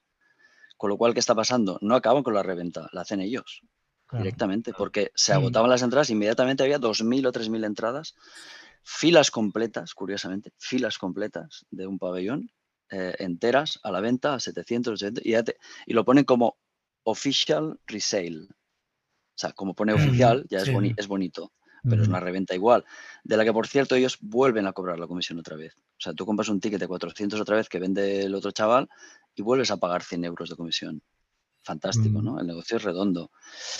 Y los reventas están comprando a saco también y revendiendo. Y dicen, no, bueno, pero es la oferta y la demanda, luego si realmente la cosa va mal, bajarán los precios y tal. Pues menos un concierto en Tulsa, donde sí es verdad que la cuarta grada arriba de todo valía 12 dólares, podías entrar por 12 dólares el mismo día, o sea, había bajado espectacularmente. En el Ujú. resto, en ningún sitio, en ningún sitio ha pasado esto. Igual en el segundo estadio este de Boston acaban vendiendo Ah, bueno. Pues a 20 ojalá, dólares, ¿no? A Podría mí me ser. encantaría, ¿eh? O sea, que, que tocara Sí. entre 10.000 personas de 50.000 estaría, sería fantástico. Pero la, la- la pregunta de si eso ha modificado mi percepción del personaje o del artista o mi relación con el artista, mm, yo diría que no, más, más bien no, la verdad. Yo, yo tengo la, la, no, la idea, la noción de que esto es un negocio, la verdad. Y, y al final lo que nos, de lo que nos olvidamos, aunque lo, lo estamos diciendo al final, ¿no? es que la demanda de entradas de conciertos en, en general en el mundo ha aumentado muchísimo con los años. Es así, y, y si se llenan los recintos, pues es que hay gente dispuesta a pagarlo, estos precios. bien. Eh, entendiendo, yo entiendo que, es, que son minoría de todas formas. Pero ¿eh? yo creo que también Pero la bueno. crítica ha venido mucho por ser quien es, ¿no? O sea, al final. Pero es lo del héroe de la clase trabajadora también, quizá lo hemos exagerado todos un poco, Yo ¿no? mi Desde hace muchos pregunta años, ¿no? Viene un poco por aquí, ¿eh? Vosotros Mm. igual Salva o yo, bueno, los dos Jordis. O sea, realmente el discurso este de Springsteen ya, yo hace mucho que no. O sea, quiero decir que creo que está, o sea, Springsteen ahora habla más un poco de la mortalidad, de hacerse mayor y Mm. tal. A ver, hay un tema, cuando tú sacas a cantar a Michelle Obama y estás con, o sea, tú ya no estás en el mundo real, o desde luego en el mundo real en el que vivimos el 99% de las personas. O sea, Entonces yo creo, cuando tu hija compite en las Olimpiadas de hípica, tienes probablemente el mejor caballo de los Estados Unidos. Quiero decir, vamos a ver, seamos... En los shows de Broadway confesaba cada noche que él nunca había pisado una fábrica Claro. antes de escribir la Eh. canción Factory y después seguramente tampoco. Tampoco, ya creo, ¿no? No, entonces quiero decir que al final también sí que es verdad que Springsteen ha cantado mucho al, al desfavorecido, o- y probablemente en algún momento de su vida igual, yo no sé los orígenes reales, ¿no? Si son muy humildes, ¿no? En teoría parece que sí, ¿no? Sí, sí, sí. Quiero decir que algo sabrá de, de lo que es la vida, la Mm. perra vida, ¿no? Pero que hoy en día al final cu- cuestionemos a Springsteen por esto cuando es, al final tú te vas a cenar con Obama y Spielberg y creo que no, no esto. Creo que estuvo lo peor de todo para mí de todo esto fue que intentaran justificarlo tan mal. O sea, creo que al final la- no era muy creíble, yo no sé nada, So, porque él un poco llegó a decir, Mm. hostia, no era muy consciente, no sé qué, tú sabes todo lo Bueno, que pasa sí, Sí, alrededor fue un poco tuyo. torpe ahí, sí. O sea, yo creo que No, esto pero siempre... creo que eso Landau dijo directamente. Es lo- esto es lo que hacen nuestros, ¿no? Nuestros Nuestros colegas, sí. colegas, nuestros peers y. y aún así a nos mantenemos un poco por debajo, ¿no? De. Sí, pero a ver, yo siempre soy de la opinión que cuando un artista se escuda en terceros, cuando pasa algo que Claro, teóricamente está no ha claro. hecho bien, estoy seguro que todo artista grande ya de cierto nivel no da, o sea, el ok final de todo lo Mm. tiene que dar él. Entonces, Y creo que ahí- ¿eh? que- sí, ¿no? O sea, yo Sí, creo sí, que sí, no, no fue hábil, o sea, Y es más, es en plan decir- te pago para que te comas tú el marrón de ser el Claro, malo. de- encima yo de ahora la digo que no película. sabía nada, pero claro que lo sabes. Y creo que ahí es donde él no estuvo acertado. Ahora, que probablemente él no fuera consciente del marrón que era o de la que se lió, estoy seguro que sí, porque al final es que es un señor mayor ya que va a competiciones hípicas y cena con Sí, Obama. sí. ¿Qué coño le estás tú hablando en, de en que... aquel momento es verdad que pensamos que, te- que- que estaba sufriendo una crisis de reputación grave, Y pero sí. luego se ha demostrado que tampoco tanto, porque si se venden las entradas igual, No, porque las al invierno, final las de verano, las Salva, de- que bueno, tendría bueno. que rebotarse, acaba pagando, que lo, lo entiendo, ¿eh? Salva, yo también lo haría, ¿eh? Acabas pagando te- 400 dólares y si mañana te los pidieran, pues probablemente, pero que yo también lo haría con una banda que me gustara y pudiera pagarlo. De hecho, para mí el gran drama de todo esto, lo hablaba un poco antes, es que realmente empiece a- lo que empieza a pasar. Tú puedes pagar 400 ¿eh? dólares, Salva, a lo mejor, pero hay fans que no pueden pagar ese dinero para ver Es a que ese es el tema. Y para mí ahí es donde está lo triste, ¿no? De, hostia, cada vez con este aumento de precios tan bestias que ya incluso en Europa ya se empieza a notar, joder, empieza a haber gente que no puede Pero permitirse. tam- también hay otra cara de la moneda. Ahora me, me- me- toca hacer un poco de abogado del diablo, ¿no? Pero a ver, la música grabada se ha convertido en gratis ya. ¿También queremos que la música en directo lo sea? No, No, ya, ya- no. ya sé que no estamos hablando de que sea gratis, No, pero, pero- no, no. pero la, la grabada es gratis, ¿eh? O Sí. sea, en fin, quizá para el directo pagar más, pues tampoco es tan terrible, ¿eh? Eh, No, pero- hay una cosa es genera- pagar hay más. generaciones de gente que no, que no sabe lo que es comprar un disco ya. No, no, eso, eso es evidente. Es que, claro. Pero sí que creo que hay gente que estos precios empieza, hay gente que le cuesta llegar a fin Mira, de mes. Salva le está hirviendo la sangre, ¿eh? Lo veo. ¿eh? Sí, Sí, sí, sí. sí, sí, sí, porque veo que al final entre todos siempre sacamos como justificaciones para las cosas, ¿no? No, Tengo amigos en bueno, Madrid no, que no han bueno. venido. No, no, no, no, no hablo de ti, en general, en general. Tengo amigos en Madrid que no han podido venir porque consideran que 125 es caro, porque tienen una situación no muy buena y han dicho, no, es que sí que tengo 125, pero únele el tren, el hotel, no sé qué, se me escapa de las manos. Y hay mucha gente joven que seguramente no puede, y en América menos. Pues esta gente los deja fuera, cuando antes se preocupaba, entre comillas, más o menos, de, de muchos de estos temas, ¿no? Y ahora la sensación que da de él es de desprecio, de que le da igual, porque le entrevista a Rolling Stone y contesta con malas palabras. Contesta con airado y como diciendo, pues al que no le guste, que luego venga y le Y devolvemos el reclama el dinero. dinero. sí. Que mira los foros americanos que dicen muchos fans. Pues he salido del recinto y no he visto ningún sitio donde pusiera devoluciones. Que evidentemente no, ya sabía que no lo habría, ¿no? Pero que es como que encima se hacía el ofendido, el molesto, ¿no? Como diciendo, "¿Qué- ¿de qué vais, no? Y, y lo de que la música es gratuita, pues bueno, puede ser en parte verdad. Y que tienen que ganarse la vida en los conciertos, sí. Pero vuelvo, si a 125 que vale aquí se está forrando, ¿por qué en otros sitios vale 400, 500? Y lo peor, a subasta. Porque si me dice, mira, el concierto de Springsteen vale 300, como Stones, que siempre ha sido caro, pues lo tomas o lo dejas, ya está. Toca para ricos y no para pobres. Se asume. Pero este sistema de, de subasta es muy perverso. Y más cuando la misma gira no lo estás haciendo en otros sitios y cobras infinitamente menos. Y yo creo que aquí no viene a perder dinero. No el equipo de sonido porque suene bien eh, está perdiendo dinero. Es que siempre tenía que haber sonado bien, no ahora. O sea, no, no, no debe justificarse como, bueno, ahora por fin se han gastado el dinero. Hostia, pues a ver, te lo has gastado antes también, porque ha habido conciertos infumables de sonido, no solo de él, de mucha otra gente. Pero cuando quieren se puede. No sé, no. Yo Yo, no creo que necesite, que necesite ganar tanto dinero, porque si, si ganas dinero en un sitio cobrando poco, pues ya se te ha caído la justificación para el resto. Yo aquí estoy más de tu lado, Salva. De... Y de todos modos... A, a mí me cabreó mucho, sobre todo, es un poco el... Aunque es verdad que ya sabemos que al final eso no, no es un currante de la mina, ¿no?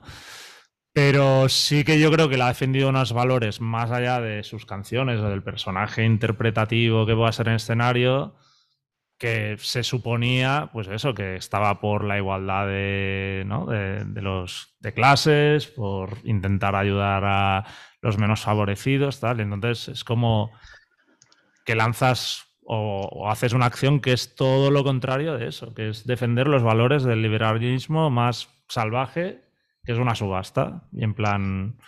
Y creo y que os jodéis. De que... No sé. Lo que pasa que a la vez me hace sentir mal porque luego estoy en el concierto es que el, y me lo paso muy bien. La sociedad de mercado es, se, que, se, basa en eso. ¿eh? Sí. Todo lo que hacemos se basa en y eso. Y todos mis la principios también se van a la mierda porque debería estar ahí cabreado y no. Y no, pero entiendo lo de que los músicos no ganan dinero con la música hoy en día y tienen que ganárselo en los directos. Sí, pero, pero bueno, los músicos, para mí no es Springsteen, U2 y Coldplay. No. Será Lucinda Williams, será el Manel o será cualquiera de esos grupos, que no digo que sean pobres todos, pero que tienen que tirar adelante y prefiero pagar por un grupo desconocido en lugar de 15, 25 que no a un multimillonario que sigue forrándose a 125 y pagarle 400 de repente, porque mira, lo ha decidido. ¿Por qué? Porque sabe que, que, estamos enganchados como la droga. Estás enganchado, pues ahora te la voy a cobrar al triple. Pues es súper feo. Yo también tengo la sensación que el, que el hecho de haber perdido estos como seis años de gira de estadios, ¿no? Al final las cuentas de la Springsteen SA Uh -huh. Deben decir, sí. bueno, tenemos que recuperar la posible pues, gira que hubiéramos hecho en sí, 2020. Haber, sí. Venga, vamos a. Pero, pero, pero, porque les compramos su esquema mental. Como no tengo 2.000 millones, tengo que hacer algo para volver Sí, claro, claro, claro. Hombre, pues, pues no. Y aparte acabas también del tu repertorio, que decías siempre que eso era intocable, que tu catálogo, que tú. 500 millones. Perfecto. Ahora ya te da igual de que estén anuncios y tal. Bueno, perfecto, tiene derecho a cambiar. Pero no sé, ¿cuál es el límite del dinero? ¿Hay que tener 8.000 millones en el banco? Para contestar bien a una pregunta de Rolling Stone. Digo, para, po para, poder invitar a cenar a Obama. A Obama. Igual. ¿Les no invitarán? Sé. Esto me lo pregunté, ¿eh? ¿ves? ¿En la mm. cena? O sea, es una pregunta. ¿Y en el restaurante? Sí. Hombre, espero que no. Yo espero que les hayan cobrado el triple, no que les hayan invitado. Decía, yo lo que vi, José Andrés, es como que había pagado. Ah, algo así. Seguramente. ¿eh? Sí, yo creo que es amigo de Obama, entonces para sí, quedar bien. Porque a, además alguien habló de propinas, de propinas generosas yeah, también. ¿eh? Hombre, eso, sí, que, que esto, que siendo, siendo, siendo, americanos es obligado la propina generosa, ¿no? Si no te, te linchan, ¿no? Y Bruce sí que tiene una fama por gente que vive en New Jersey y que lo conoce y que ha estado por allí, de ir a bares, tomarse unas cervezas y dejar un billete de 100 y irse. O sea, como diciendo, aquí está esto. Bien, y todo súper contentos. O sea, le, es, le, en plan, te sirve para comprarte un cuarto de entrada de mi próximo concierto. No, me refiero, me refiero que es generoso, que no, no, no tiene problemas de no, dinero. No, no. contrasta, un poco, contrasta un poco con la otra ansiedad de dinero, ¿no? Es como. Bueno, el, había un capítulo este de Jerry Seinfeld que decía el celebrity tip es Ya, el 100%. Es el 100%, es verdad. Sí, sí, Está pues sí, por ahí va. Está bien. Bueno, pues... eh, Nos hemos desviado aquí. Sí, la poco, verdad es que es un pero- debate súper interesante ¿eh? y creo que además hemos dado con personas bastante adecuadas para este debate. Pero bueno, vamos a ir al final, que si no, no acabaremos nunca. Want you to tell all your friends that you've just seen the heart stopping, pants dropping, earth shocking, hard rocking, booty shaking, earthquaking, love making, Viagra taking, history making, legendary. E La pregunta final pues sería, ¿estamos ante la despedida de Bruce Springsteen con la E Street Band? Yo creo que no, yo creo que nos queda un par de vueltas aún. Y después sí que sí que se acabará. Pero yo espero y deseo que quede por lo menos un, un año más de giras. Y luego cuando venga un disco nuevo veremos qué pasa. Pero lo he visto muy en forma y he visto a todo el mundo resistiendo mucho. O sea, también es verdad que el paso de la vida eh, mm, va muy rápido. Es decir, cuando tienes 73 años, eh, de los 73 a los 75, de repente te cambia totalmente eh, la forma física y, y porque son cuestiones de la edad. Pero tal y como lo he visto yo en Barcelona, yo creo que nos queda Springsteen y Street Band eh, para rato. Sea, para gato dentro de una media de dos, tres años. Jordi.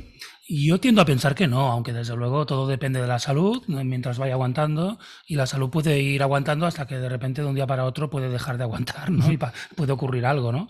Pero en fin, como lo hemos visto estos días, está en forma para tirar a todavía unos cuantos años más. No sé si puede haber continuación de la gira del año que viene, parece que es bastante posible, ¿no? No sé si sabe, sabe algo al respecto. Sí. Bueno, se estaban buscando fechas. Sí, sí ¿no? Y, y más adelante, yo, la posibilidad de otra, otro álbum y otra gira con la Street Band dentro de 3, 4 años la veo posible. Sí. Con 77, 78. Puede ser. Tenemos a los Who ahora que vienen dentro de poco, ¿no? Tienen, están rotando los 80. Y los Stones mm, están a punto de sacar un disco, ¿no? Sí. Bueno, en fin. Pero bueno, la salud desde luego es imprevisible, ¿no? ¿Cómo? McCartney. McCartney. creo que tiene 80, ¿no? Sí, pero McCartney es otro papel, ¿no? El piano, tal, bueno, es un poco algo más tranquilo, casi de cantautor. bueno, no creo, ¿eh? también en directo está ahí el tío con sí, su también. Pero no, es un papel tan exigente como, como, Jagger, como Jagger o como Bruce, Eso está claro. Pero... No, pero pasa que yo vi a McCartney, por ejemplo, y no se movía tanto por el escenario, pero como ahora Bruce, ¿eh? que tampoco se mueve tanto. Y también era un concierto de tres horas. Lo vi en el 2017. Y bueno, aguantaba el tipo ahí muy bien. O sea, tampoco hace falta hacer piruetas para, para cantar, ¿no? Y yo Bruce lo veo que sí, que no es la última gira, para nada. Eh, él siempre ha dicho en entrevistas que, que, no existe una última gira para él, que mientras aguante de pie, seguirá tocando. Y si no, sentado en un teatro haciendo acústicas. Eh, una versiones, o sea, conciertos acústicos.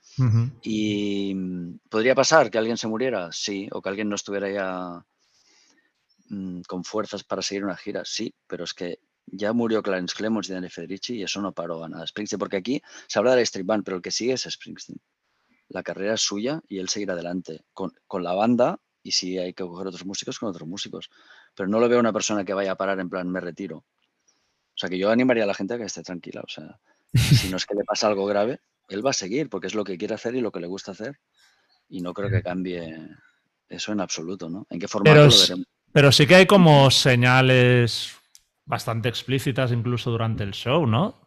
Eh, bueno, yo creo que lanza el mensaje de que ahora es consciente de que todo se acaba y que aproveches cada minuto. Pues a lo mejor tenemos que coger esa parte. Aprovecha cada minuto y es lo que él va a hacer.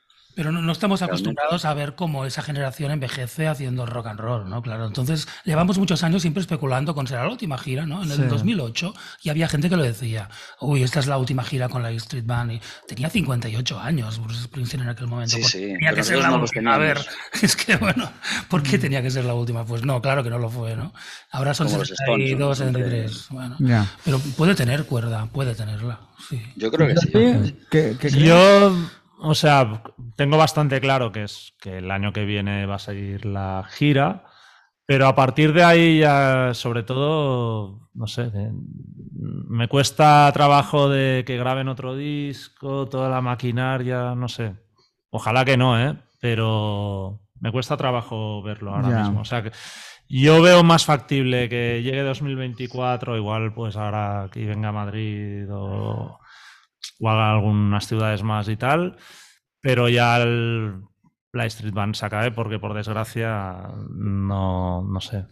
No, no, no, lo veo, me cuesta mucho visualizar que tenga recorrido más allá. Evidentemente, él seguirá tocando con otros músicos o en solitario hasta que se muera, pero, pero este formato que vimos el, este fin de semana no le veo más de un año, sinceramente. Lo que, también parece bastante claro es que él no está para perder el tiempo, ¿no? que va, a haber más discos seguro en los próximos años. Ha habido tres en poco tiempo, ¿no? Desde el 19 hasta ahora.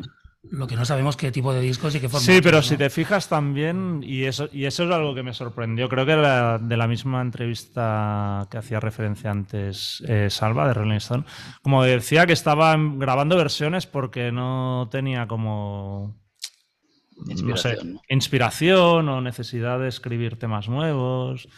Hostia, no sé, la veo un poco una actitud para mí poco estimulante de, cara a futuro, ¿no? Lo veo mucho más en fase esto de sacar el Tracks 2. Sí, claro, se acumulan un poco los lanzamientos que tiene así en cartera, ¿no? El famoso box set de Burning mm, USA, que también dijo como que no existía el proyecto, pero parece imposible que no vaya a aparecer algún día algo así. Entonces, no sé, es como que hemos entrado en la cuenta atrás Mm. y igual le pilla el toro, ¿no? De- o nos pilla a nosotros, no sé. ¿Qué pasa? Que al final la música es atemporal y quizás estamos demasiado pendientes de que todo sea nuevo, novedoso. Y en realidad, si él tuvo épocas más prolíficas donde dejó cientos de canciones inéditas, pues está bien que las acabe sacando y formen parte de su legado, ¿no? Y si ahora no tiene tanta inspiración, pues bueno, ahí ya la tuvo antes y, y está todo el material inédito. Porque entonces se Sí, sí, en hacer el disco perfecto y ahora un poco ya le da igual y, y va a querer sacarlo todo, pues que lo saque, perfecto. Me parece fantástico que lo haga así, ¿no? Y, y entre Sí, este pero, pero a la vez, por ejemplo, esta gira yo creo que ha tenido más o menos un sentido y él lo ha buscado porque estaba Letter to You. Si Letter to You no hubiera existido, seguramente... igual estaría es- cogiendo cartelitos. Exacto, fila, no sé. exacto. Por eso me refiero que, que de cara a futuro lo veo complicado, en plan de hacer otro disco que sea relevante para el momento, que esté la banda dispuesta para girar, no sé. Pero Letter to You lo grabaron en cuatro días también. ¿eh? Y sí, improvisan bueno. un álbum en tres meses, lo tienen hecho. Y... Yo creo que hay Lo un que pasa es que aquí- ahí, pero bueno. Hay- no, hay una trampa absoluta. o sea, Eso, todo ¿no? es marketing. Vale. Se vendió como, uff, a recuperar la super inspiración con la E Street Band y tal. Seis canciones nuevas de 12, el resto es mentira. Claro. Todas eran Ah, bueno, eso sí. Outtakes y repescas. Y las seis nuevas, te crees que las hizo en esa semana de 2019 porque Claro. lo dice. Pero yo no me creo nada de lo que dicen. O sea, Ya. tampoco es. Sí que son nuevas, pero igual se tira un año en hacerlas y luego te lo venden como, uy, en una semana de repente me caí de semana, la cama y me salieron seis canciones que a veces seis, como si hablara de 60, ¿no? Ah, Y las grabaron en cuatro días y ya está. sí. Bueno, que no, no pasa nada, no importa cuando grabó las canciones o no, ¿no? Lo importante es que saque el disco y está bien. Y si no tiene más bien, sí, sí. inspiración, pues oye, tranquilo, sigue haciendo giras, si no pararemos de venir a verte. Bueno, ya veremos, depende del Si podemos. Si podemos. Bueno, no, rectifico, seguiremos yendo, pero no iremos a 20 por gira, iremos a uno o dos, ya está. Tendrás todo el dinero de golpe en dos días. Perfecto. Muy bien. Pues últimas palabras, ¿queréis decir algo más? ¿Anunciar algo, algún libro que estés trabajando? Ahora mismo no, la verdad, no. ¿Tú salva algún proyecto, aparte de No Surrender, que te decir que soy muy fan de... Bueno, esto salió un poco de, de- por, por idea de Jesús, que dijo, oye, hay que hacer un podcast, un podcast y tal y cual. Y bueno, yo dije, no, no, ¿qué dices? Est- Estar aquí hablando un micro y tal y cual. Y bueno, Se te da bien, ¿eh? Se te da bien. no creas, no creas, hay muchos lapsus. y Hoy se ha visto que... Solo veo los errores cuando escucho. Pero bueno, los tomamos en plan como una charla de amigos de bar y ya está. Nos ponemos a hablar y sin guion, ni sin grandes preparaciones, ni nada así formal, ¿no? Pues un poco como esto que hacemos aquí. sí. Sí, sí, sí, sí. Es que me ha encantado, ¿eh? O sea, Muchas yo gracias. estaría abonado aquí a, a esto que hacéis, me encanta. Bueno. Bueno, Sí. te- Cuando hagamos el de Bon Jovi te llamamos. Vale, si elegir Bon. Jovi, María Jesús. Pues mira, ahora que lo has dicho, lo de Bon Jovi, y, y antes decíamos de la gente que nos llama pesados y tal. O sea, yo te he hecho aquí un poco de burla de Bon Jovi, pero porque no es mi estilo, no, no me gusta Bon Jovi. Bueno, me gusta algunas cosas, pero no mucho. Pero me parece fantástico que te guste y que vayas y que la gente se vuelva loca. Y si hay 20.000 que van a ver a Bon Jovi y flipan, aunque tengan 60 años, pues genial, ya está. Pero no voy a ir yo ahí a decir, hostia, qué pesado los de Bon Jovi y tal y cual, como hay gente que sí que hace constantemente, ¿no? O Kiss, Eh. tampoco me gusta Kiss, mira, te igual te sorprende. Pero yo entiendo el rollo Kiss, o sea, y que la gente vaya y tal, y, y es igual que se pinten la cara y tengan 60 años y que quizá dirás, hostia, qué ridículo estos tíos, ¿no? Hostia, pues igual el ridículo eres tú que estás en el sofá de tu casa con, con la camiseta blanca esa de abuelo, y yo qué sabes, y mirando el fútbol cada día. Yo estoy Igual bastante de acuerdo en sí, eso. claro. Es lo ¿Sabes? que O sea- ¿no? Sí, de la actitud un poco distante, fría o cínica ante la vida. Sí, Que no sí, pueden sí, oye, entender y- el apasionamiento de los otros, ¿no? Sí, les temas, cuesta. ¿no? Pero, pero al revés también te digo que, oye, si Ujú. van cada domingo al fútbol y flipan, pues fantástico, que flipen. Me parece muy bien. Y si tu vida es pensar si Messi vuelve o no, pues oye, también, pues ya está. Supongo que es, es la vidilla de la- crear la ilusión, ¿no? Volver a Messi, todo será como antes. Ya te digo yo al final, no. Será como No antes, solo, habrá una cosa que cambiará, que es la cuenta al Barça, que irá peor. Porque el señor seguirá cobrando una fortuna por hacer ni la cuarta Hará un precio dinámico también en su... Y, y si lo comparamos ya, pues el precio dinámico de Messi valdrá menos por un motivo, porque el de Springsteen, aunque me queje y me parezca patético, pero luego vas a ver el concierto y es Springsteen. No es un mal Springsteen, un Springsteen chungo. Y mira que soy fan de Messi, ¿eh? pero yo creo que ya no hará jamás lo que hizo. Pero Springsteen más o menos sí que puede hacerlo. Messi no. Lo siento por los fans de. Messi. Dejaremos a Messi a otro podcast, otro que podcast. seguramente no sea este, pero Bueno, pues disfrutar, nada, que son mil, días. mil gracias y nada, Salva. vosotros. Ha sido un placer, sí. ¿Vale? Bien, Encantado. encantado, sí. nos vemos. Venga, me voy, a, Venga. me voy al otro Chao. bolo. Hasta luego. Hasta luego.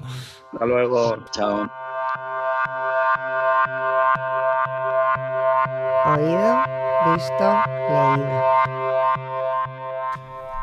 Pues vamos con las recomendaciones de Oído, Visto, Leído. Richard. Pues en oído voy a hablar de un disco clásico que es Rage for Order de Queen Rage, básicamente porque este fin de semana toca, empieza a gira española su, su ex cantante Geoff Tate, o, que es el cantante que grabó todos los discos clásicos o considerados clásicos de la banda, y hace pues dos de los eh, álbumes, bueno, de la primera época todo es clásico, pero bueno, es Rage for Order y Empire, que fue su gran éxito comercial.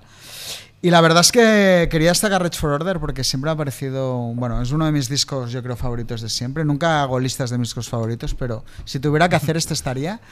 Básicamente porque es un disco que siempre he pensado que no se parece a nada. O sea, realmente salió en un momento que eran los 80, donde todo era muy genérico, que yo soy fan de todo eso, ya lo he hecho mil veces, pero realmente ese disco es que no hay por dónde compararlo, cogerlo. Creo que es un disco súper original, eh, arriesgadísimo para la época que era y que, bueno, demostró pues ya que, que aquella banda iba, iba por otro lado, ¿no? Eh, y bueno, sé que no es lo mismo, pero me encantará por una vez en la vida poder oír todas esas canciones que, que nunca pensé que, que fuera a escuchar. Así que, que, bueno, recomiendo el álbum a quien sea. ¿eh? Realmente es un disco que yo creo que va más allá de estilos y que, que vale la pena como mínimo darle una oportunidad y, y escucharlo. Muy bien. Pues yo en oído quería recomendar el nuevo disco de Mars Volta, que es Que Dios te maldiga mi corazón, que es una regrabación acústica de- del último disco homónimo del año pasado, que incluso diría que me ha gustado más que, Que el otro. que el otro. Eh, no sé si... Porque tú eras muy fan del otro Sí, y o sea, yo lo era menos, entonces... Ya, ¿qué a mí me gusta más el otro. El otro. O sea, eh, pero está muy bien, ¿eh? Quiero Sí. decir que incluso las reinterpretaciones son buenas. Pero es que a mí el otro me gusta mucho. Entonces, bueno. Bueno, en cualquier caso, eso es un- mucha instrumentación latina. Quizá me faltan algo de vientos. Creo que hubieran quedado muy guays, pero supongo que lo han grabado así un poco de, de manera rápida con, con los músicos de la banda.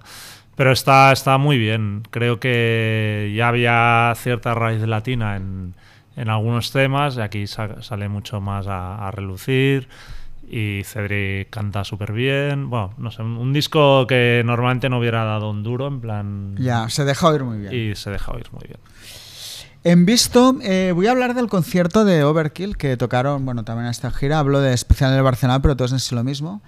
Me gustó, me encantó ver la sala llena, creo que en general ha ido bien. Pero ¿Qué sala era? Era Rad 2, ¿eh? Pero bueno, quiero decir, yo he visto a No Overkill en. Rad 2 tocando para muy, muy poca gente o tal, ¿no?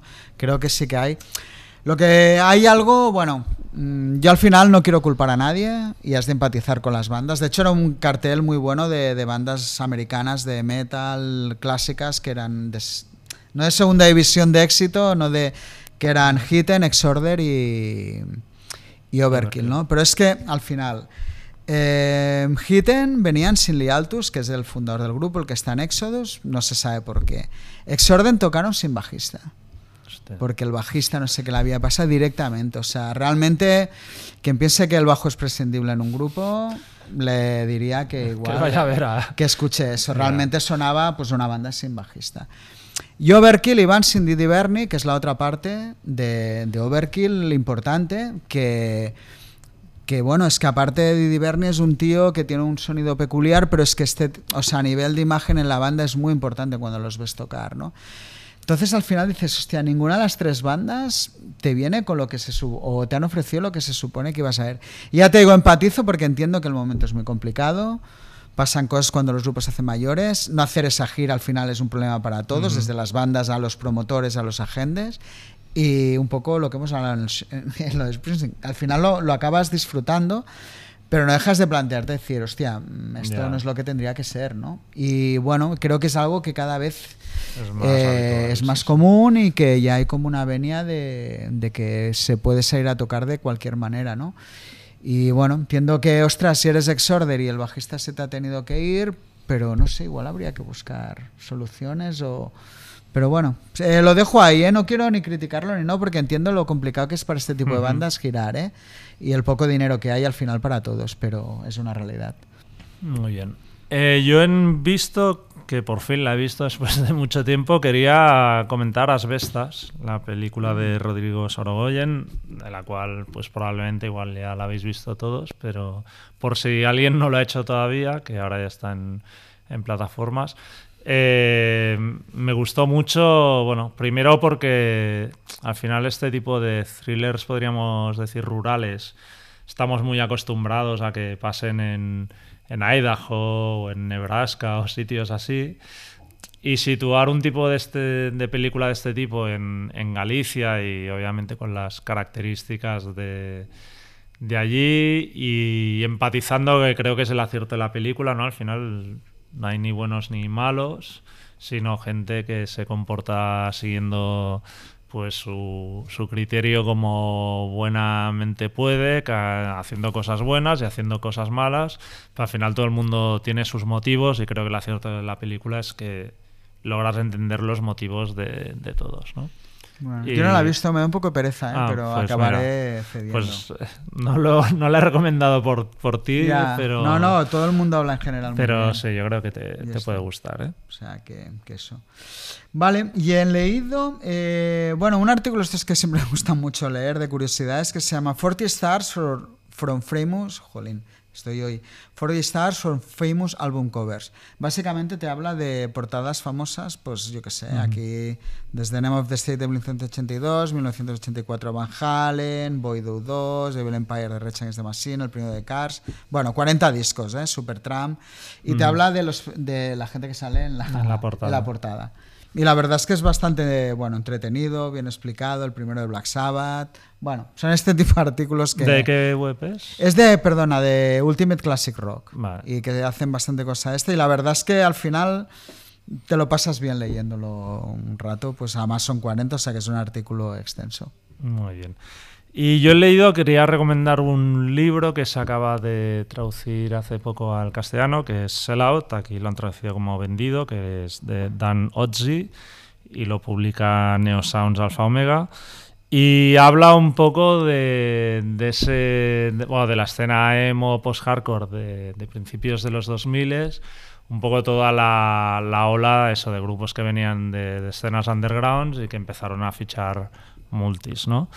Eh, pues desde Dashboard Confessional, a Thursday, Jimmy Wall, eh, los propios At the Drive-In, Less Than Jake. Y entonces cada capítulo está dedicado a una banda y te explica pues un poco cómo fue la transición de, de la under- underground a multi, hay muchos testimonios, te explican, bueno, tiene la gracia esta de ver cómo las multis coteja- cortejaban a, es que- a los artistas y bueno, eh, yo creo que cualquier fan de, de estos grupos le molará mucho saber qué piensan, cómo ven todo aquello y para gente que le molan así cotillos de, de la industria en general también. Bueno, era un tema de Real Big Fish, de hecho, ¿no? Supongo que Sí, hecho sí, sí, sí, también tiene, En su capítulo. tiene su gracia. Además, es aquello que, que es verdad que en, en ese momento todavía tenía mucha, mu- como mucha importancia de que te consideraran un vendido o no, la integridad. Y 20 años después a nadie le importa, nadie, nada. La gente ya no sabe ni siquiera en qué sellos salen los grupos, porque muchos. A los fans de ni- hoy eso les da absolutamente Exacto. igual. Entonces, bueno, es- está guay. Muy bien. Pues lo hasta dejamos la aquí. semana que viene. Venga, eu.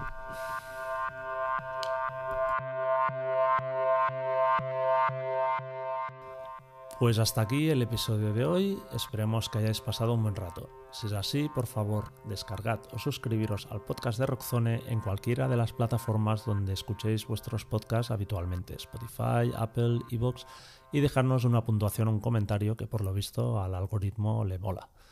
Y si os ha gustado, no dudéis en recomendar el podcast a vuestros amigos. Muchas gracias, hasta la semana que viene y hasta entonces podéis seguirnos como siempre en nuestra web rockzonemac.com, así como a través de Facebook, Twitter o Instagram. Nos vemos.